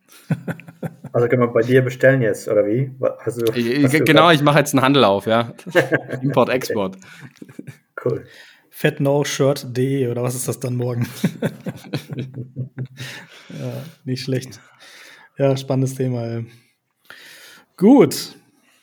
Ja, kommen wir mal von den, von den äh, ja, skurrilen Themen, sagen wir mal, zu etwas äh, sehr Erfreulichem. Und zwar gab es ein paar News von Aprico Media. Und zwar gibt es in Zukunft, äh, was heißt in Zukunft, ab 2024 zwei richtig coole Neuigkeiten. Und zwar kommen zwei deutsche Übersetzungen. Und zwar einmal das äh, Buch von Lynn Alden, Broken Money, was jetzt gerade im August dieses Jahr rausgekommen ist. Gibt es aktuell entsprechend nur auf Englisch. Ist ein richtig dicker Schinken, 580 Seiten. Ich habe das auch bei mir liegen. Ist noch in der Leseliste, muss ich noch loslegen. Ähm, ja, und äh, Brock Money, also Titel nochmal so übersetzt, warum unser Finanzsystem versagt und äh, wie wir es besser machen können. Und Lynn Olden ist ja auch bekannt, äh, oftmals im Podcast vertreten und so auf der makroökonomischen, makroökonomischen Seite ja auch und, und äh, Geldtheorie und so weiter ganz fit. Ähm, das wird spannend. Und gleichzeitig ein Klassiker, will ich schon fast sagen, und zwar von Jonathan Beer, The Block Size Wars. Ähm, oder The Block Size War ist ja nur einer gewesen erstmal. Ähm, ja, das kommt auch äh, ab 2024. Und ähm, ja, wer sich da ein bisschen mit Zeitgeschichte von Bitcoin beschäftigen möchte, diese Block Size Wars, die waren, oder der Block Size War, der war zwischen August 15 und November 2017. Ähm, ja, der sollte das mal gelesen haben, vielleicht auch so ein Stück weit schon fast eine Pflichtlektüre. Und äh, wenn ihr schon mal solche Themen gehört habt wie User-Activated Soft Fork oder Segwit oder New York Agreement, dann ist das genau das Buch, was ihr euch vielleicht mal in Zukunft dann entsprechend auf Deutsch ähm, kaufen könnt. Ist auch nicht so ganz so umfangreich, hat knapp 230 Seiten, äh, ist im März 2021 erschienen. Ähm, ja, bin ich sehr gespannt. Silvan, was meinst du? Ähm, tatsächlich höre ich das Buch zurzeit äh, bin live dran, habe noch irgendwie eineinhalb Stunden offen und lese dann den Post von, von Apricomedia, dass das auf Deutsch kommt. Ähm, aber es ist wirklich sehr interessant, weil es, es zeigt sehr viele Hintergründe äh, zu Diskussionen, ähm, wie es zu dem Stand kam, den wir heute genießen dürfen im Bitcoin. Und ähm, für viele Bitcoiner, die ich kenne, ist es genau diese Zeit, wo sie Bitcoin kennenlernten, auf einem sehr, sehr tiefen Niveau. Und wenn, wenn man sieht, ähm, welche Diskussionen und auf welcher Basis dort diskutiert wurde damals ähm, und das vergleicht mit heute, wie professionell und wie etabliert das Bitcoin wurde, das ist schon sehr eindrücklich. Das ist noch nicht sehr, sehr lange her. Ich kann dir da nur zustimmen. Ähm, ich habe, äh, du hast hier geschrieben, Gambler im März 21 kam es raus. Ich habe das relativ kurz danach gekauft. Ich habe es dann, glaube ich, im Sommer 21 ähm, gelesen. Und mir persönlich hat es auch nochmal sehr geholfen, gewisse Dinge besser zu verstehen oder auch einen Fokus oder Wert äh, auf gewisse Dinge zu legen, dass es, wie du gerade sagst, heute eben so ist, wie es ist. Und von dem her, also ich, ich fand es ein sehr gutes Buch, mir jetzt extrem gut gefallen. Von dem her, sobald es raus ist, dann natürlich klare Empfehlung. Ja, top, super. Dann haben wir die Buchecke auch rum. Dann springen wir gleich zum nächsten Thema, Quereinstieger, äh, Quereinstieg jetzt ins Thema Solana. Silvan, was hast du mitgebracht? ja, ungern Solana, weil bei uns wurde es zuerst äh, in den Medien so ein bisschen angekündigt als äh, Selecta, der Getränke- und äh, Lebensmittelautomatenhersteller oder Anbieter an jedem Bahnhof und in den Geschäftshäusern und so weiter kennt man den. Ähm, der akzeptiert jetzt Kryptozahlungen oder sogar Bitcoin-Zahlungen. Und dann hat sich herausgestellt, dass es nicht Bitcoin ist, sondern Solana Payments. Und ähm, jetzt hat, äh, hat das Phil ähm, noch ein bisschen herausgebröselt, ähm, dass da wirklich äh, abstruse Verbindungen bestehen zwischen Selecta und äh, Solana, dass ähm, da gewisse Leute, die Entscheidungspositionen haben, ähm, eine arbeitstechnische Verbindung haben bei, ähm, bei McKinsey und unterdessen sogar den ähm, Lebensstandort teilen und wahrscheinlich äh, sogar ein Ehepaar sind und dass ähm, solche, ähm, ja, solche Herangehensweisen an, an äh, solche Geschäftsentscheidungen in dem Rahmen getätigt werden können, das ist wirklich beeindruckend. Das riecht irgendwie nach Federless-Wirtschaft, würde man bei uns sagen. Also ich fand es auf jeden Fall, Fall sehr amüsant. Ähm, vielleicht noch zwei, drei Sätze zu, zu Solana Pay. Ähm, wenn man sich in der Payment-Branche beruflich äh, beschäftigt oder äh, da ein bisschen bewegt, ist tatsächlich so, ja, Stablecoins haben die Leute schon mal gehört, ähm, Ethereum auch schon mal gehört, aber Solana Pay ist tatsächlich bei vielen auch höherrangigen Entscheidern ein Begriff, weil Solana Pay halt meiner Meinung nach richtig so als Firma auftritt entsprechend und eben so eine Art PayPal werden will. Also das haben tatsächlich in der Payment-Branche mehr auf dem Schirm als vermeintlich äh, Ethereum und Co was ich tatsächlich auch spannend fand. Ähm, ja, also ich habe mich da jetzt noch nicht tiefer damit auseinandergesetzt, aber die wollen so in Richtung PayPal gehen und äh, von dem her natürlich ein Vorteil, wenn man entsprechend zentralisiert unterwegs ist. Ja, das Gute ist, wenn man da am Bahnhof steht und sich ein, ein Snickers oder Mars rauslassen möchte, und dann die 21 wählt und das fällt nicht runter, da kann man die Blockchain ein bisschen zurückspulen und neu starten. Dann ist das Payment wieder zurück. Von dem her absolut legitim. Dann muss man auch mal, muss man den Automaten ein bisschen anschucken, damit äh, der entsprechend wieder läuft. Genau. Das, das ging doch früher auch mal, ne? Da kann man so ein bisschen dran stupsen und dann sind doch vorne mit die Snickers-Riegel runtergefallen, wenn man den richtigen Winkel getroffen hat, ne? Aber genau, Selector hat jetzt schon probiert. Ja, Jetzt muss ich nochmal fragen, äh, Selecta ist, ist wirklich so ein bekannter Hersteller, ja? Also mir sagt das jetzt gar nichts, aber ich, ich weiß nicht, ob die in Deutschland vertreten sind auch. War das jetzt nur Schweiz oder? Ich denke europaweit, aber in der Schweiz okay. stehen sie wirklich an jedem Bahnhof, sind oft auch mhm.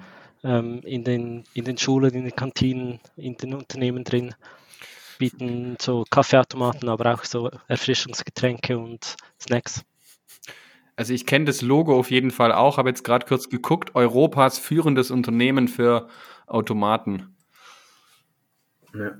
Also ist schon in der Schweiz wirklich an jeder Ecke zu finden. Also das, jeder Schweizer, glaube ich, kennt die Selector-Automaten auch aus der Kindheit, hat man sich da immer wieder mal bedient und so.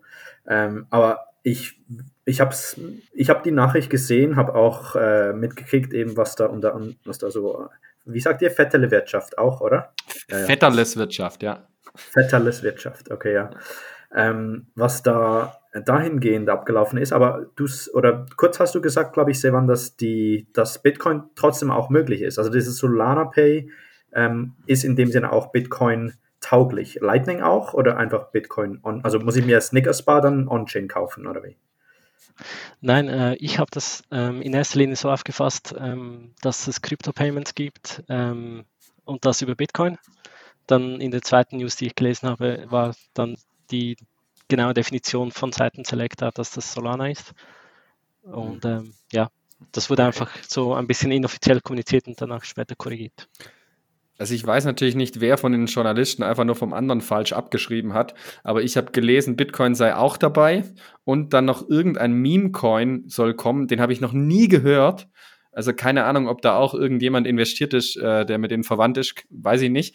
Ähm, ich frage mich nur, wie die das, wenn Bitcoin äh, integrieren, entsprechend umsetzen wollen, weil, also was ich kurz ein bisschen recherchiert habe, läuft es tatsächlich größtenteils über die Solana Blockchain. Ich weiß nicht, ob es dann da äh, irgendwelche Wrapped Bitcoin gibt oder wie die das bewegen. Da wird viel mit USDC, glaub gemacht. Ähm, also so richtig rausgerückt, was da jetzt eigentlich funktionieren soll, haben sie, glaub noch nicht. Ja, ich glaube, das ist in, in den meisten Fällen doch einfach nur so, das sorgt für einen kurzfristigen Pump und also es ist aus meiner Sicht genau so eine News, wie wir sie über die Jahre jetzt schon immer wieder hören. Oder ach, wir haben hier eine Partnerschaft und wir haben da was zusammen. Und ich kann mich erinnern, irgendwie dieses, wie hießen das noch, dieses Getangle, äh, dieses Nicht-Blockchain. IOTA. IOTA, genau. Gibt es das überhaupt noch? Oder die haben doch irgendwann mit Bosch was angekündigt, weiß ich noch. I viele, IOTA gibt es noch. IOTA, IOTA gab es vor ah, kurzem ja. eine News, die mussten sich neu finanzieren, die haben irgendwie wieder Tokens ausgegeben, glaube ich. war jetzt die oh, letzten ein, zwei Wochen tatsächlich. Also sie haben, haben ein bisschen eine, eine, Kapitalerhöhung haben sie gemacht sozusagen. Okay. Ähm, ja, ich denke, der Key Takeaway, Key Takeaway von, von dieser News ist einfach, ähm, schaut euch den Copernicus-Blog an von Phil, der ist wirklich gut. Ähm, hat coole Themen und äh, ist auch sehr zeitnah und recherchiert. Sehr, sehr cool. Kann ich also, empfehlen. Ich vermute jetzt mal, die werden da irgendwie fünf oder zehn Automaten mal ausprobieren. Dann wird es keine mega große Nachfrage geben oder es funktioniert nicht und äh, dann lassen sie es wieder. Also das kann ich mir gut vorstellen. Mhm. Mhm. Alright. Dann gehen wir doch gleich mal rüber zum, zum Thema Trading noch mal so ein bisschen. Darf ich das so nennen? Silvan.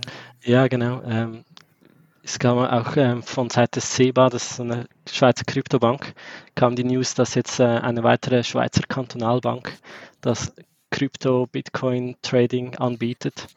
Ähm, es sind, soweit ich weiß, jetzt vier größere Banken, Kantonalbanken und Postfinance aus der Schweiz, ähm, die das Angebot äh, schon anbieten oder in naher Zukunft anbieten werden. Ähm, aber alle vier haben keine eigenen Produkte, sondern es läuft alles über SEBA oder Signum, das sind zwei Kryptobanken aus der Schweiz. Ähm, was ich auch interessant finde, ist einfach das äh, Online oder auch, äh, ja, dass nirgends irgendwo ein Ausbildungsangebot oder eine Information äh, zur Verfügung gestellt wird, was Bitcoin ist, was äh, die anderen Coins sind, was ein Unterschied sein kann und äh, wo man sich schlau machen kann. Es wird wirklich, gibt nur die Disclaimers, es ist gefährlich auf eigenes Risiko. Und das finde ich ein bisschen schade. Weißt du, wie viele Coins sie da haben? Also sind es irgendwie so drei, vier oder geht es da richtig los mit großem Angebot, dass ich irgendwie 50 Shitcoins kaufen kann? Das ähm, weiß ich nicht. Habe da, bei diesen Banken habe ich kein Konto, habe kein Angebot gesehen, was da alles möglich ist. Ähm, ich habe nur einen kurzen Snippet aufgenommen von der Luzerner Kantonalbank, der da hieß, wer Bitcoins kaufen möchte, muss ein Onla Online-Konto bei einer Kryptobörse einrichten. Und äh, schon mal das, mhm. äh, ja, gibt es bessere Angebote aus der Schweiz als, als das, würde ich sagen.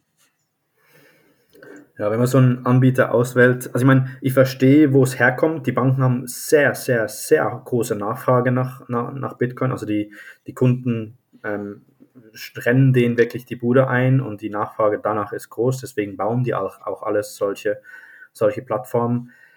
Ähm, als Kunde muss man halt einfach ähm, schauen, dass man, eine, dass man eine, eine, Plattform wählt, wo man auch die Coins dann abheben kann. Also das finde ich eine, einer der wichtigsten Punkte. Bevor man sich irgendwo anmeldet, kriege ich die Bitcoin von da weg, weil, wie wir alle wissen, Bitcoin auf dem Exchange sind nicht deine Bitcoin. Die müssen äh, selber gehalten oder in einem geteilten Custody ähm, gehalten werden. Ähm, und das finde ich, genau, also wie du sagst, es wird halt, die Leute sind nicht, sind sich das nicht gewöhnt, wenn die Aktien kaufen, wenn die im gleichen Portal, wo die halt Aktien kaufen, traden, Fonds, Sparpläne einrichten, wenn die im gleichen ähm Umfeld dann eben auch Bitcoin kaufen, dann kommen die nicht auf die Idee, das da wegzuheben oder verstehen, dass es ähm, halt eine ganz andere äh, Technologie ist, ähm, die die, ja, wo man damit sich dann äh, ein bisschen stärker auseinandersetzen sollte. Aber naja, ein Einstieg ist es trotzdem für viele, denke ich. Also ganz verkehrt finde ich es nicht.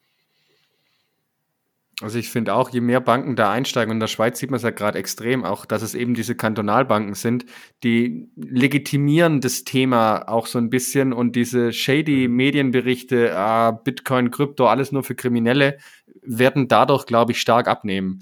Weil wenn ich bei jeder Bank plötzlich Bitcoin kaufen kann, dann passt das von den Medien irgendwie nicht mehr ganz zusammen, glaube ich. Also von dem her ist, sehe ich das schon als positive Entwicklung. Ich habe jetzt gerade kurz geschaut, bei der St. Gala Kantonalbank ist Bitcoin und Ethereum weil das ist auch so ein Thema, wenn ich jetzt da gerade, bleiben wir mal bei Solana, äh, irgendwie Solana kaufe und der verliert 90 Prozent, dann frage ich mich schon, wie lange die Banken dann so ein Angebot überhaupt äh, da haben oder ob sie dann äh, das nächste Mal, wenn die 90 Prozent in den Keller gehen, einfach sagen, ja, okay, äh, den Service stellen wir jetzt ein. Mhm. Ja, ich denke auch, das ist wirklich vom Markt getrieben, die, die Leute wollen das. Ähm, deshalb schon ähm, nachvollziehbar, dass die Kantonalbank, was ja wirklich ein staatsnaher Betrieb ist, ähm, das anbietet. Ähm, und dass sie das Risiko minimieren, indem sie die Disclaimer platzieren und nur etablierte ähm, Krypto-Angebote äh, in den, in den Online-Shop stellen. Das ist ja schon auch nachvollziehbar. Aber wie gesagt, für mich fehlt wirklich das, das Ausbildungsangebot, wenigstens einen Ausbildungsfahrten verlinken oder Events oder irgendwelche Plattformen, News oder da bin ich ein bisschen enttäuscht. Ja, wobei natürlich sein kann, also äh, in der Bankenwelt malen die Mühlen sehr langsam. Äh, kann natürlich sein, dass im Hintergrund da irgendwas aufgebaut wird, das einfach eine gewisse Zeit dauert. Ähm, also ich habe jetzt nichts gehört, glaube ich jetzt auch nicht, dass da irgendwie mega viele Experten bald bei rumkommen. Ähm, aber könnte natürlich sein, dass das mit der Zeit, je größer der Erfolg ist, äh, bei den entsprechenden Banken, da der Education-Bereich vielleicht dann auch ein bisschen erweitert wird. Aber ganz, ganz wichtig ist halt immer aus Sicht der Bank, sie müssen halt sich ganz klar von einem Beratungsthema abgrenzen, weil sonst äh, sind die Berater da in der sogenannten Falschberatung dann irgendwann drin. Deshalb ist ja auch so, dass bei der Volksbank, äh, Raiffeisenbank Bayern Mitte, die immer von einem Informationsgespräch sprechen. Und das ist dann keine Anlageberatung. Also das ist so ein Punkt, wo, wo viele Banken auch immer sehr, sehr vorsichtig sind, weil sie da natürlich gar nicht in irgendwie Versuchung kommen wollen, Ärger mit der Aufsicht zu bekommen. Hm. Gut, top, top. Dann kommen wir wieder zurück zu Bitcoin Only und ein paar Insights vielleicht. Lodi, da gab es doch das Bitcoin im Ländle. War das das, das elfte oder das zwölfte Mal dann in diesem Jahr? La laut äh, dem Shoutout war es das zwölfte Mal dieses Jahr. Ne, es war das offiziell vierte Bitcoin im Ländle. Ähm, ich ich habe beim Intro gefragt, ähm, wer zum ersten Mal da ist, also bei seinem ersten Ländle ist. Und tatsächlich waren in etwa die Hälfte der Leute zum ersten Mal bei Bitcoin im Ländle. Also wir haben ein wechselndes Publikum erlebt. Äh, von dem her fand ich es, und das haben auch viele Teilnehmer gesagt, war irgendwie ruhiger, entspannter, nicht ganz so aufgedreht. Ähm, das kann jetzt an den Personen, an den Teilnehmern gelegen haben, ähm, aber wir hatten auch nicht ganz so wilde äh, Spaßvorträge am Abend wie letztes Jahr mit äh, Becker Lutze und Jerka. Das hat natürlich schon äh, für entsprechend äh, Belustigung gesorgt, dass es dann ausgeufert ist am Abend, was die Stimmung anging. Aber ansonsten war, war mega cool. Die Leute waren äh, extrem happy, was bisschen schade ist, wir hatten äh, am ersten Tag äh, ein bisschen Probleme mit der, mit der Aufnahme. Da gab es einen Festplattenfehler. Deshalb fehlt zum Beispiel leider ähm, die Diskussionsrunde, wo der Prof Professor da war äh, von, von der Uni bei uns um die Ecke sozusagen. Äh, mit dem haben wir knapp anderthalb Stunden diskutiert. Ähm, das kam sehr, sehr gut an. Der war auch äh, generell offen, war auch schlagkräftig, sage ich jetzt mal. Ähm, und da hat man so, ich will jetzt nicht sagen Kritiker einen dabei, aber entsprechend jemand, der halt ja kritischere Stimmen angesprochen hat und wir einfach auch gesehen haben, okay, an der einen oder anderen Stelle ähm, müssen wir, damit wir mit solchen Leuten diskutieren können, vielleicht auch einfach nacharbeiten, noch mehr Education äh, bereitstellen, damit die Leute sich besser und einfacher informieren können, weil das ist so ein Punkt, der mir da auch wieder aufgefallen ist. Häufig diskutieren Bitcoiner mit, sage ich mal, Nicht-Bitcoinern und bringen dann drei Argumente, weil wir irgendwelche Wechselwirkungen äh, bei, bei Bitcoin haben, die versteht dann der andere nicht und dann führt die Diskussion zu nichts. Also das war, glaube für viele auch so eine Erkenntnis, okay, wir müssen einfach vielleicht gucken, dass es noch mehr Studien, Daten gibt, dass es transparenter ist, gewisse Sachen, äh, so gut es entsprechend geht, damit wir eine saubere Diskussionsgrundlage haben. Aber grundsätzlich kam das Gespräch wirklich sehr, sehr gut an bei den Leuten. Ja, sehr cool. Da war ja auch, äh, war auch echt viel los, wie ich das äh, mitgekriegt habe auf Twitter und auch äh, Satoshi Millionär habt ihr live da von dort aus ausgestrahlt. Das fand ich auch wieder super. Also hier auch nochmal Shoutout an Chris, der macht das echt wirklich ganz hervorragend. Ähm und natürlich an der Stelle auch Shoutout an äh, Anne und Emsi, die sich da durchgesetzt haben vor Ort und entsprechend den Miner gewonnen haben. Und Emsi hat jetzt äh, gezwitschert, dass er im ersten Jahr die Sets spenden wird für verschiedene Projekte, die der Miner da entsprechend äh, ihm ausschüttet. Also von dem her auch coole Idee. Er hat äh, auf Twitter dann auch geschrieben, man soll ihm doch noch irgendwelche Vorschläge für coole Projekte schicken. Ich glaube, zwei, drei hat er schon gehabt. Also wenn ihr da noch eine Idee habt, äh, schaut gerne mal nach dem Twitter-Post vom MC. Ja, absolut. Ich habe es auch gesehen, ich habe es auch sofort geliked, finde ich auch eine richtig geile Sache. Und auch da sieht man, äh, auch das ist für mich immer so ein Stück weit Value for Value am Ende. Ne? Also fängt mit der ganzen Veranstaltung an, ähm, mit über Satoshi Millionär, dann natürlich auch ähm, die Preise, die zu gewinnen sind, irgendwo in dem Fall von Munich Mining. Ähm, und am Ende äh, der Gewinner, der gibt auch noch mal was zurück. Also ich finde das echt super und das äh, ist so eines äh, der Kernelemente in Bitcoin, die mich immer wieder faszinieren, wie die Plebs und Leute untereinander sich supporten und wie die miteinander umgehen. Finde ich, äh, finde ich echt mega. Ja, springen wir rüber zum nächsten Thema und zwar alternative Ausbildungsangebot Bitcoin Baden-Baden oder Bitcoin Baden. Wie ist das eigentlich richtig gesagt? Habe ich das jetzt falsch gemacht? Nee, ne? Oder? Einmal Baden reicht, absolut. Okay. Das ist Bitcoin Baden, genau. ähm, ja, ähm, wir führen das, die Konferenz Bitcoin Baden jetzt zum zweiten Mal durch. Ähm, ist äh, eine oder soweit ich weiß, die einzige Bitcoin-Only-Konferenz, die auf Alemannisch durchgeführt wird, auch in Mundart oder im Dialekt. Und ähm, was da noch zu erwähnen ist, ähm, es liegen ja doch einige 21 Meetups im Einzugsgebiet äh, vom alemannischen Sprachraum. Also ich fordere hiermit alle ähm, 21 Meetup-Gänger von Schwarzwaldbar, Villingen, Schwenningen, Freiburg und Ortenau-Kreis auf, euch zu informieren. Schaut bei uns rein. Ich kann euch versprechen, ihr versteht circa die Hälfte, vielleicht ein bisschen mehr. Den Rest wird Lodi für euch übersetzen. Der war ja letztes Jahr auch dabei und hat sehr viel mitgebracht oder mitgenommen und auch sehr viel beigesteuert. Also ich kann euch nur noch mal loben. Äh, letztes Jahr, euer, euer Genesis-Event war wirklich sehr, sehr cool. Äh, vielleicht kannst du dann auch äh, noch kurz erwähnen, was so das Besondere bei euch war, weil nach wie vor bin ich der Meinung, ihr seid das einzige Event, das ich bislang besucht habe, wo ihr es geschafft habt, dass ihr im Prinzip die Normalos, nenne ich jetzt mal wir Plebs, entsprechend was mitnehmen konnten, sofern sie denn eurer Muttersprache äh, fähig waren. Äh, und gleichzeitig konnte ich einen Pleb mitbringen oder einen, einen, einen Nicht-Pleb mitbringen, sozusagen, einen Precoiner, der entsprechend auch Inhalte mitnehmen konnte. Also kannst du da vielleicht nochmal kurz erwähnen, wie ihr das so aufzieht und auch diesmal habt ihr wieder so ein Angebot. Ja, genau. Ähm, wir haben das letzte Mal mit relativ vielen Besuchern gesprochen und auch gefragt, wie sie zu uns kamen, welchen Level sie haben. Und zwar ungefähr 40 Prozent Leute, die schon relativ tief im Bitcoin sind und 40 Prozent äh, Leute, die sehr, sehr neu sind. Und das waren vor allem Leute, die ähm, jetzt einfach mal gesagt haben, hey, jetzt möchte ich etwas lernen. Ich investiere jetzt die, diesen halben Tag und höre mir das alles an. Oder auch Leute, die einfach mitgezogen wurden von anderen Plebs das gibt es auch. Also wir hatten äh, zwei Leute, die waren mit ihrem Vater da, ähm, beinahe 70 oder eine sogar über 70. Ähm, und das war wirklich sehr, sehr cool. Und das Angebot sieht ungefähr so aus. Wir haben zwei Schulzimmer, das ist eine Berufsschule, wo wir das ähm, durchführen. Und ein Schulzimmer ist wirklich für Anfänger. Dort wird auch, ähm, gibt es drei Lektionen. Ähm, was ist eine Blockchain? Was ist Bitcoin? Was kann Bitcoin? Was kann Bitcoin nicht? Ähm, das ist wirklich sehr, sehr cool durchgeführt von, von Cerca und von Thomas von Bitcoin Mentoring. Die machen das wirklich extrem professionell. Und der andere ähm, Schulungsraum, der ist von 21 Lectures. Das ist der Dominik Speicher, ähm, der uns ähm, auch gewisse Sachen im ähm, ja, sehr tiefen äh, Bitcoin-Space ähm, aufzeigt. Da bin ich selber auch noch nicht so weit. Also für mich wäre das genau der richtige äh, Schulungsraum, wobei ich wahrscheinlich keine Zeit finden werde.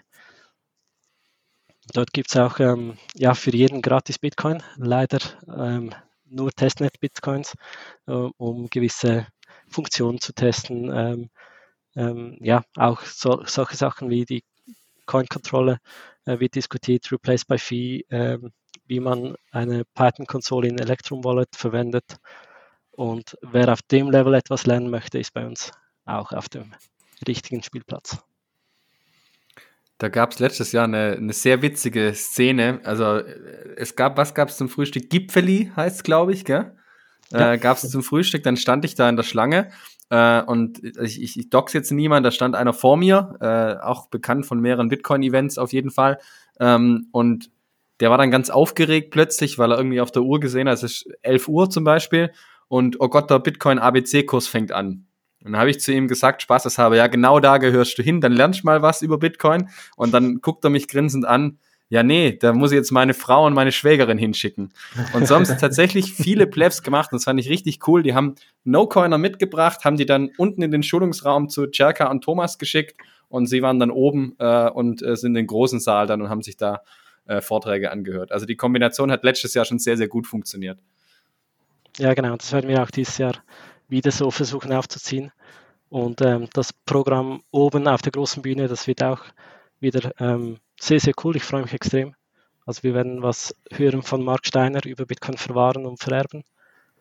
Wir werden ähm, auch von, von GIF etwas sehen äh, über äh, Bitcoin Mining.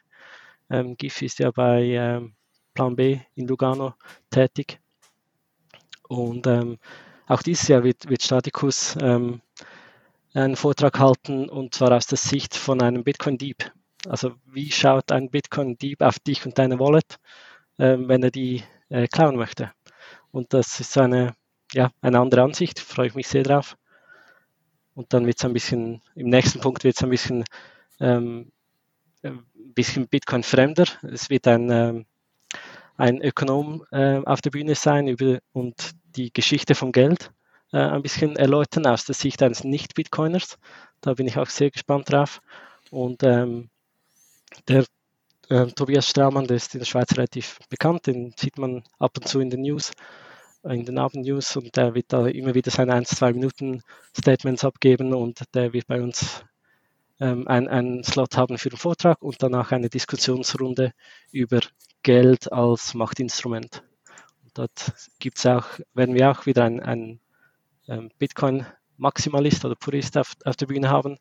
Ein Vertreter ähm, von Avenir Swiss wird dabei sein und eben dieser Tobias Straumann als Wirtschaftshistoriker. Und danach ähm, ja, darf auch Matt noch auf die Bühne äh, und kann, ja, wenn du, wenn du möchtest, kannst du ja kurz ähm, schildern, was du vortragen möchtest. Genau, ich möchte ähm, ein Thema, was mir sehr am Herzen liegt, Privatsphäre. Ähm, und ich glaube, es ist ein Thema, was sehr schnell, wenn man sich mit Bitcoin beschäftigt, irgendwie mal ähm, aufkommt. Was ist Privatsphäre? Warum ist Privatsphäre wichtig? Auch speziell jetzt im Umgang mit Geld. Ähm, und deswegen möchte ich eigentlich so diese diese Plattitüde, die man immer noch sehr häufig hört, ähm, ich habe doch nichts zu verbergen, die möchte ich irgendwie so ein bisschen entkräften und aufzeigen, warum eben Privatsphäre extrem wichtig ist und warum sich jeder ähm, da drum bemühen sollte, diese zu wahren. Ähm, wir sind natürlich auch äh, mit Pocket vor Ort. Wir haben einen Stand. Du hast vorhin gesagt, Sevan, es gibt einen Ort, wo man sich Testnet Bitcoin holen kann. Bei unserem Stand gibt es richtige Bitcoin. Also auch bei uns mal vorbeikommen, kleines Spiel haben wir uns ausgedacht und da gibt es ein paar Satz direkt über Lightning auf die Wallet. Ähm, jeder soll doch cool. mal vorbeischauen, ja. Genau. Ähm, wir haben noch einen Workshop, ähm, der wird von Block 21 AG durchgeführt. Das, ähm, das sind Leute bei uns aus der Schweiz, die äh, bieten eine sichere Bitcoin Wallet Workshop an mit dem Spectre DIY wo man äh, entweder das Material selber mitbringen kann oder mit Voranmeldung kann man das vor Ort, vor Ort beziehen. Man kann auch die Farbe wünschen und so weiter. Und da kann man das äh, begleitet von Ihnen eigentlich ähm, die, die Seed generieren. Man kann äh, den DIY, ähm, die Firmware installieren, die Hardware zusammenbauen, Private Key Management, äh, die Transaktionen machen, Multisig Wallet erstellen. Das ist wirklich ein Workshop, das geht dann ähm, gut eineinhalb, zwei Stunden. Und ähm, da kann jeder die Fragen stellen. Es werden drei Leute im Schulzimmer vor, vor, Ort sein, die wirklich auf die persönlichen Fragen eingehen und sich Zeit nehmen. Und wer da Interesse hat, das mal mit genug Zeit und Know-how im Raum durchzuführen, wird bei uns auch glücklich sein. Und wenn ich jetzt Bock habe, da hinzugehen, wo kriege ich Tickets? Und äh, das Spannendste, glaube ich, was kosten die? Weil da war ich letztes Jahr sehr überrascht, zu was für einem Preis ihr das Ganze anbietet. Ja, genau. Also wir sind extrem froh, hat der Bitcoin-Preis so angezogen, weil dann ist unser Event vom letzten, vom letzten Jahr noch in die schwarzen Zahlen gerutscht. Ähm, ja, wir versuchen da wirklich sehr, sehr tief ähm, anzugehen und das aus dem Grund, weil die Leute investieren wirklich einen Vormittag oder Nachmittag und dann soll es nicht noch so sein, dass sie noch extrem viel Geld investieren. Also wir setzen den Preis bei 54 Schweizer Franken an für den ganzen Tag. Und ähm, ja, wenn ihr in Lightning bezahlt oder On-Chain, dann bekommt ihr da auch noch 5,4% Rabatt. Das ist eine Ansage. Und ein Gipfeli ist auch wieder dabei, habe ich gelesen. Ein Gipfeli ist auch dabei, genau. Und die Stadt Baden offeriert uns sogar noch einen kleinen Apero, das ist sehr cool. Was ein bisschen anders sein wird zu, zu letztem Jahr, wir werden ähm, am Vorabend noch ein Event machen, einen inoffiziellen.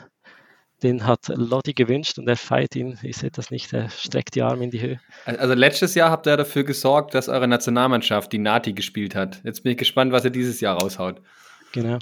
Dieses Jahr ähm, haben wir leider äh, Gian Infantino nicht dazu bekommen, eine Winter-WM durchzuführen, aber ähm, äh, wir werden eine Stadtführung machen in der Stadt Baden, ähm, wo wir auf die Geschichte und die industrielle ähm, Geschichte eingehen von Baden, die äh, Leute aus Baden, die die Welt ähm, technisch oder wirtschaftlich geprägt haben, werden da erläutert und da freue ich mich sehr drauf. Da gibt es ein kurzes kleines Meetup äh, mit mit Apero und danach gehen wir in den Weihnachtsmarkt, wo man mit Lightning bezahlen kann, über acht Wochen lang.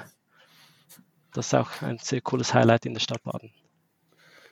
Wenn ich jetzt meine Tasche packe, was darf ich auf gar keinen Fall vergessen? Ja, ähm, Leute, die Badehose. Nimm die ah. Badehose mit. Wir haben da, irgendwoher kommt der Name, Baden. Äh, wir haben da Thermalquellen, die öffentlich zugänglich sind und ich bin mir zu 100% sicher, dass es da auch wieder ähm, ein Nacht- und kein Nacktbaden geben wird dieses Jahr. Genau. Ähm, was auch noch ein bisschen anders ist wie, wie letztes Jahr, wir haben einen, einen weiteren Saal diesmal, wo wir einen Pleb Market anbieten.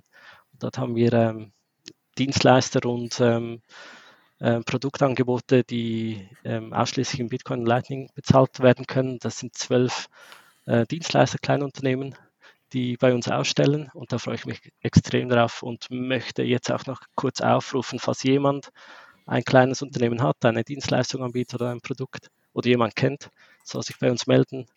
Da kann man für sehr einen kleinen Beitrag äh, kann man bei uns ausstellen und sein Produkt anbieten. Und wo ja, gibt es die Tickets jetzt? Die Tickets gibt es auf äh, bitcoinbaden.ch. Ein Wort. Sehr nice. Also wer da jetzt keine FOMO hat, da weiß ich es aber auch nicht. Äh, ich habe ja die FOMO nur schon alleine vom Zuhören hier gerade in unserer Folge. Und äh, ja, würde ich sagen, wer noch ein Event sucht, ab geht's. Da ist ja alles dabei. Ja, sehr cool. Wir freuen uns auf euch. Mega. Dürfte wahrscheinlich die letzte Chance sein, dieses Jahr noch auf ein Event zu kommen. Soweit mir bekannt ist, ja. Runden wir das Jahr ab. Dann lass uns, bevor wir Richtung Community News gehen, äh, eigentlich sind wir da schon halb drin, äh, noch kurz den Werbeblocker einspielen. Ähm, Matt hat irgendeine so Firma, ich glaube Pocket Bitcoin heißt die. Ähm, ihr habt jetzt gehört, was da alles Spannendes Neues kommt in den nächsten Wochen und Monaten. Und äh, nach wie vor gilt natürlich pocketbitcoin.com slash 21. Ähm, und entsprechend natürlich dann bald oder jetzt schon mit der App, dann bald mit Lightning und allem, was, was das Bitcoiner Herz begehrt. Und natürlich die, die schönste Kombination, die wir uns vorstellen können. Am besten natürlich stackt man dann noch auf die Bitbox 02. Und hier gilt natürlich auch nach wie vor der Rabattcode 21 für 5% Rabatt bekommt er natürlich auf bitbox.swiss slash 21. Sehr gut, hervorragend. Ja, und wie du schon eingeleitet hast, sind wir dann schon bei den Community News. Und da wird sicherlich viele da draußen wieder freuen, dass wir auch äh, jetzt in diesem Jahr wieder den Adventskalender als Thema haben. Lodi, wolltest du da nochmal einleiten ein bisschen? Also ich kann gerne einleiten. Äh, du hast ja, glaube ich, auch noch einen kleinen Einspieler dann mitgebracht, den wir vom lieben Las Miranda bekommen haben, der das, genau. glaube ich, wieder federführend dieses Jahr macht. Ähm, ja, 21 Adventskalender. Ich hoffe, ich sage jetzt nichts Falsches. Ich meine, es sind 21 Türchen, die auf verschiedenen Plattformen beworben werden, aber ich glaube, gewinnen kann man nur auf Nostor. Bin ich da richtig informiert, Gambler? Ja, ich glaube, das passt. Aber da wird äh, Las Miranda gleich, wenn wir das mal einspielen, auch noch was zu sagen, genau. 21 Türchen, da bin ich schon sehr gespannt drauf, was sie sich da wieder haben alles einfallen lassen. Genau. Wir spielen es mal einfach ab. Ich äh, schub's das mal an und ihr hört einfach mal zu und könnt euch freuen auf das, was kommt. Ja, Mahlzeit, meine lieben Bitcoin-Bärchen. Es ist bald wieder soweit. Der 21 Adventskalender ist bald wieder da. Ähm, in diesem Jahr wird es auf Twitter kein Adventskalender geben, an dem ihr teilnehmen könnt. Also an dem Gewinnspiel. Es wird ausschließlich Werbung auf Twitter bzw. X geben. Wer an dem Gewinnspiel für ein Törchen teilnehmen möchte, der muss einen Account bei Noster haben. Also wer noch keinen Account hat, Account machen mit der Wunsch-App 21 folgen, dann das entsprechende Türchen liken, kommentieren und am nächsten Tag wird der wunderbare Markus einen Gewinner auswählen. Genau, wir setzen uns dann mit euch in Verbindung und klären alles weitere über DM. Ansonsten GM, have fun. Ja, da sagen wir erstmal vielen Dank, Las Miranda, für den kleinen Einspieler hier und äh, ja, den Wegweiser zum 21 Weihnachts- oder Adventskalender, besser gesagt. Äh, Freue mich schon drauf. Ist ja eigentlich auch immer sehr, sehr spannend, was da alles so zu gewinnen gibt. Und das eine oder andere habe ich zwischendurch schon mitgekriegt. Also ihr dürft sehr gespannt sein. Da sind coole Sachen mit dabei. Und da vielleicht auch schon Vorschusslorbeeren an Las Miranda und alle anderen, die da beteiligt waren. Also, ähm, wenn ich sehe, wie das letztes Jahr aufgezogen war, ist ein irrer Aufwand, der da dahinter steckt. Also von dem her hoffe ich, dass möglichst viele Leute dann entsprechend auch mitmachen und äh, sich über tolle Preise, glaube ich, freuen können. Genau so ist das. Ja, super. Dann springen wir gleich zum nächsten Thema. Und zwar habe ich äh, gesehen, es gibt ja auch wieder eine Delegation, die gerade in El Salvador unterwegs ist. El Salvador 2023 sind ja auch äh, viele aus der deutschsprachigen Bitcoin-Community und aus dem näheren Umfeld, sag ich mal, bekannt. Ähm, ja, unter anderem Pate, der Ronan, der Phil, ich weiß gar nicht, wer noch alles dabei ist. Das sind so die drei, die ich jetzt gerade als erstes im Kopf habe. Ja, ich weiß nicht, habt ihr schon was, was mitbekommen? Ähm, ich hatte nur ein, eine witzige Nummer gesehen. Ich habe gesehen, dass irgendwie so ein Timetable da schon gleich gekapert wurde am ersten Tag irgendwo in so einer Lobby oder in so einem Hotelraum, äh, wo dann gleich erstmal 21 Saarland und die ganzen Podcasts bei 21 Blocktrainer und alles gelistet wurden. Der wurde dann gleich erstmal genutzt. Äh, fand, ich, fand ich ganz witzig. Aber sonst habt ihr irgendwas mitbekommen bisher? Also ich habe von den Jungs, die du gerade genannt hast, immer mal wieder Fotos bekommen äh, vom Frühstücken oder ähnlichem. Also ähm, es sieht schon imposant aus, da äh, ich vermute mal, dass es kein klassischer Berg war, an dem sie da gefrühstückt haben, sondern eher äh, sozusagen nahe des Vulkanes. Also ich glaube, hat einiges zu bieten, El Salvador. Und ähm, natürlich die, die Giacomo-Geschichte ging viral die Tage. Ah, mit, mit dem Shirt, ne? Genau, das habe ich auch gesehen, ja. Ja, also ich glaube, Giacomo hat irgendwie äh, getwittert, äh, das, das witzigste, blödste oder sonst was T-Shirt, äh, das er bekommt, zieht er auf die Bühne an und mit was steht er auf der Bühne? Mit einem 21 Saarland-T-Shirt. Und ist jetzt natürlich blöd gelaufen für Padde, weil jetzt hat er kein, kein Wechsel-T-Shirt mehr die nächsten zwei Wochen. Aber die Opfer muss man dann halt an der Stelle auch mal bringen. Ja, er hat noch gepostet, we did it. das fand ich ganz cool, war witzig. Matt, hau rein.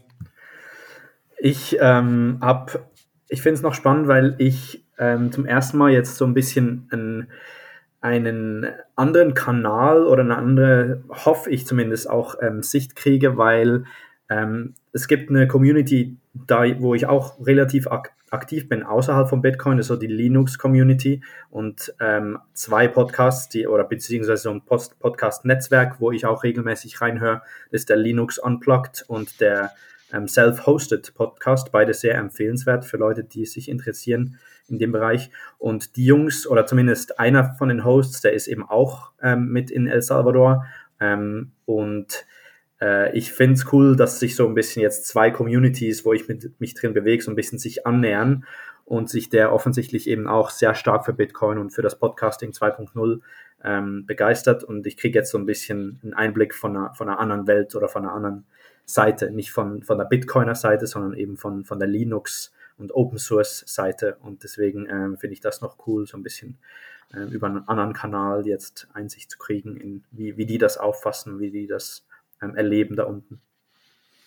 Also kann man die Konferenz jetzt von uns aus der Ferne aktuell zusammenfassen mit äh, Bitcoin, Linux, Saarland. Genau.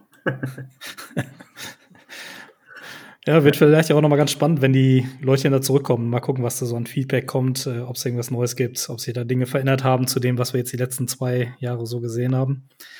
Und äh, ja, Matt, wie du schon sagst, wenn es da nochmal andere Stimmen gibt, finde ich das auch immer gut. Das ist nochmal eine frische Sicht auf die Dinge. Und vielleicht auch noch, ne, dadurch, dass man ein bisschen später dran ist, dann vielleicht ja auch ähm, nochmal eine andere Sicht der Dinge. Ähm, ja, Mal schauen, mhm. was, da, was da noch so an Feedback kommt.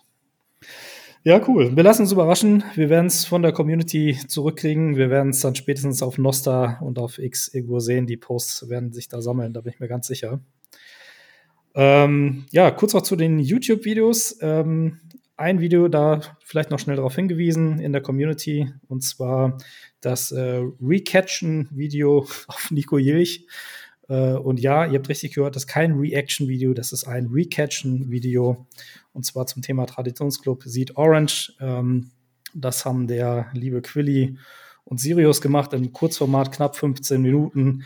Hört da mal rein. Das ist das erste Reaktionsvideo, was wir jetzt in diesem neuen Format, will ich mal sagen, gemacht haben. Und äh, ja, die haben sich da ein bisschen Mühe gegeben und guckt da mal rein. Lasst hinter, hinterlasst gerne ein bisschen Feedback.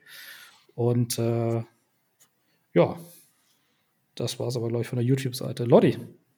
Ja, bevor ich gleich noch in die Shoutouts reingehe, ähm, ich hoffe jetzt natürlich, dass Nico wieder auf das Video reactet. Dass wir da so eine Symbiose haben und entsprechend genug Material in Zukunft, weil ich warte ja schon lang drauf, bis wirklich auf YouTube-Videos reacted und dann re-reacted wird. Ich glaube, das wäre große Unterhaltung. Das fehlt noch so ein bisschen im Space. Aber das wäre dann eher ein Re-Recatted oder sowas, ne? Das kann ja sonst So in die, die Richtung, glaube ich, ja. ja. Catfirmed. Ich weiß nicht, es gibt eh schon so viel Content und man kommt nicht nach. Ich weiß nicht, ob wir das wirklich brauchen. Wir müssen es probieren. Wir müssen es probieren. Ja, dann gehe ich gerade noch kurz in die Shoutouts rein. Äh, da sind nämlich zwei, drei gekommen. Ähm, einmal äh, von Shop Bit, wahrscheinlich von Lawrence. 42.000 Satoshis. Vielen Dank fürs Nutzen des 21 Gutscheincodes für 5 Euro Rabatt auf shopinbit.com. Eine Million Produkte unterstützen jetzt auch besser die Vereinskasse. Hashtag Steuern sind Raub. Dann kam gestern, kam gestern 21.105 Satoshis von Sadstorm oder Sadstom. Äh, bin immer noch begeistert von Bitcoin im Ländle. Smiley, mega Event, geniales Hotel. Man sieht sich, Ausrufezeichen. Vielen Dank, nehme ich mal stellvertretend fürs Orga-Team entgegen. Ja, man sieht sich. Und dann haben wir noch den Hoshi, der hat äh, zwei Nachrichten geschickt. Äh, einmal waren es 20.999 Satz, also eigentlich gar nicht vorlesenswürdig, aber äh, mit der zweiten Nachricht kommt er über die, die magische Schwelle und ist auch ganz unterhaltsam. Und zwar er nämlich gestern die Nachricht geschickt, ich bin mir nicht ganz sicher, woran es liegt, aber in den letzten Podcast-Folgen ist meistens mindestens eine Tonspur total hakelig, sodass es schwerfällt zuzuhören. Beispiel Episode 204 bei Stelle 13 Minuten 27, bla bla bla. Und Jetzt zwei Stunden äh, zurückliegend hat er geantwortet, Problem gelöst, scheint am Antenna-Pod in Kombination mit euren Tracks zu legen, aber auf eine Podcasting 2.0 wollte ich eh umsteigen. Das heißt, alle von euch, die den Antenna-Pod äh, oder die, die App nutzen, äh, steigt am besten direkt auf Podcast 2.0 um, dann hakelt nämlich auch keine Spur. Ja, hervorragend. Da vielen Dank auch nochmal für die Shoutouts und äh, die Sats. Sehr, sehr geil. Ja, cool. Top, dann sind wir da durch, Lodi. Jo. Perfekt. Dann springen wir zum nächsten Thema. Technik. Da haben wir zumindest äh, zwei Themen drin. Und zwar einmal für die Leute unter uns oder unter euch, die vielleicht auch einen eigenen Node aufgesetzt haben, ähm, die zum Beispiel auch den Fulcrum-Service nutzen. Dort gibt es ein neues Release 1.95. Und das ist ein Hotfix auf den äh, vorletzten Release, den 1.94. Und zwar hat es bei dieser Version ja immer wieder zu Problemen geführt, äh, insofern, dass der Server beim Warten auf den Mempool hängen geblieben ist. Das Ganze nennt sich wohl dann Thread Variable Signals Problem. Ich weiß nicht genau, was das ist, aber ich habe das mal einfach mit aufgeschnappt. Also insofern, äh, die 1.9.4 hatte erhebliche Performanceverbesserungen, gerade für die äh, Nodes, die eine große Kappe haben, ähm, gibt es dann ich sag mal, die Synchronisation über Bitcoin, die läuft dann schon mal 30 Prozent und mehr besser. Also da gerne mal gucken. 1.95 ist das neue Update. Link findet ihr in den Show Notes. Und dann vielleicht noch ein kleiner Hinweis auf ein ja, cooles Gimmick. Ich weiß nicht, ob ihr das schon gesehen habt. Und zwar nennt sich das Siedle 39. Und das ist etwas, äh, was der liebe Fichte zusammen mit ChatGPT, so wie ich das mal nennen, gebaut hat. Und äh, das ist so ein kleines Denk- und Worträtselspiel, zu den äh, Mnemonic Codewords, was man auch unter BIP39 versteht. Und hier könnt ihr, wenn ihr auf äh, siedle39.com geht oder ihr könnt euch das auch auf Twitter angucken, dann ist der Handle entsprechend siedle39. Da könnt ihr mal draufgehen und dann habt ihr ein kleines Spiel, wo ihr mit fünf Versuchen ein zufälliges Wort aus der BIP39-Liste lösen müsst, innerhalb von 210 Sekunden und kriegt dann, wenn ihr die richtigen Buchstaben gesetzt habt, so eine kleine farbliche Rückmeldung und äh, ja, könnt dann versuchen, das zu lösen. Finde ich ein ganz, ganz gutes Gimmick. Sivan. Ja, ich habe das gleich ausprobiert. Als du das erklärt hast, das ist wirklich cool. Funktioniert sehr geil. Sieht anständig aus und bei mir war es Smile als Seedword. Funktioniert sehr gut. Ja, ich habe noch keins lösen können, ehrlicherweise. Ich habe nur zwei, dreimal probiert, aber ich habe es noch nicht hingekriegt bis jetzt. Also ist echt cool, ja. Kennt ihr das Spiel Mastermind?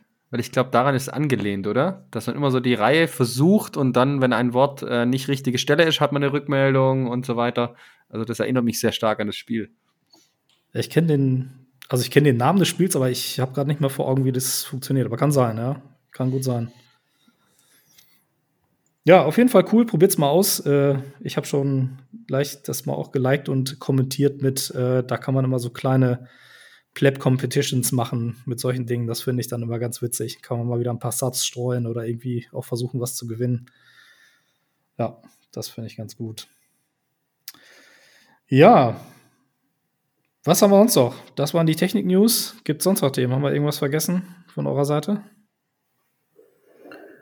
Nee, ich glaube nicht. Das Einzige, was mir noch durch den Kopf gerade ging, war das, habt ihr die News nicht auch gesehen, dass die, die NFT-Holder uns die Laseraugen geklaut haben in, in Hongkong? Habt ihr das auch auf Nee. Twitter? Habt ihr Nee, nicht gar gesehen? nicht. Erzähl mal. Nee, erzähl mal. Das ist eine witzige, oder was heißt witzig, kleine ähm, Nebengeschichte von so einem NFT-Event in ähm, Hongkong, glaube ich, hat er stattgefunden. Und da haben wohl die ersten sich beklagt, ein paar Stunden nach dem Event, in der Morgen früh auf Twitter haben sie gesagt, sie hätten Probleme mit den Augen, sie würden nicht mehr recht sehen. Die einen sogar eingeliefert in, in, äh, in, in, in äh, Spital, Spital und so von Doktor betreut werden müssen, weil offensichtlich hat sich dann herausgestellt auf der Bühne, ähm, die solche UV-Lichter ähm, in dem Sinne eingebaut haben. Also die komplette Bühnenbeleuchtung war irgendwie mit UV-Licht. Die ganze Party hat eigentlich in der Sonne stattgefunden, aber in Dunkelheit trotzdem. Und da haben sich irgendwie, weiß ich nicht, wie viele, mittlerweile sind es, glaube ich, ein halbes Dutzend oder so mehr, sogar, die sich jetzt öffentlich auch ähm, gemeldet haben und gesagt, die haben sich die Augen verbrannt, letzten Endes, Laseraugen in Real Life an, an dem NFT-Event. Nee, habe ich gar nichts mitgekriegt. Crazy, crazy Nummer. Okay. Ich habe da nur ein Video gesehen, wo die getanzt haben auf der Tanzfläche und irgendeiner hat drüber geschrieben, äh, der Bärenmarkt war nicht hart genug. Nicht schlecht. Mhm. Ja, okay. Gut, dann würde ich sagen, sind wir auch eigentlich durch für heute. Ähm, es sei denn, ihr habt noch irgendwas Letztes, aber ich glaube, ihr habt alle schon mal kurz den Kopf geschüttelt. Na, dann passt es. Alright, ja, dann äh, würde ich euch sagen, vielen Dank, dass ihr mit dabei wart heute. Denkt dran, dass ihr den Podcast hier bewertet auf Spotify, Apple oder sonstigen Plattformen, die ihr nutzt. Hinterlasst da gerne Feedback. Wir hatten ja eingangs schon gesagt, Podcasting 2.0 nutzt das ähm, nicht nur bei uns, sondern auch gerne bei anderen natürlich. Und ansonsten vielleicht nur zu sagen, Set stapeln, Note laufen lassen, Note auch nutzen, ganz wichtig. Lightning Channels ist gerade aktuell wieder ein bisschen teuer, aber da ein bisschen abwarten, das wird sich auch wieder legen. Und dann würde ich sagen, hören wir uns einfach beim nächsten Mal. Bis dann. Ciao, ciao. Ciao zusammen. Ciao. Bis dahin. Tschüss. Die, die, die, my daughter. Don't shudder at proof of a word. Die, die, die, my daughter. Just sprint your pretty lights.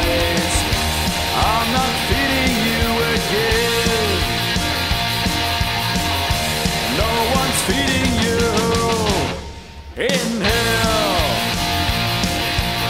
So don't cry for fear, baby. Feel just build on orange blocks. Don't cry for fear, baby.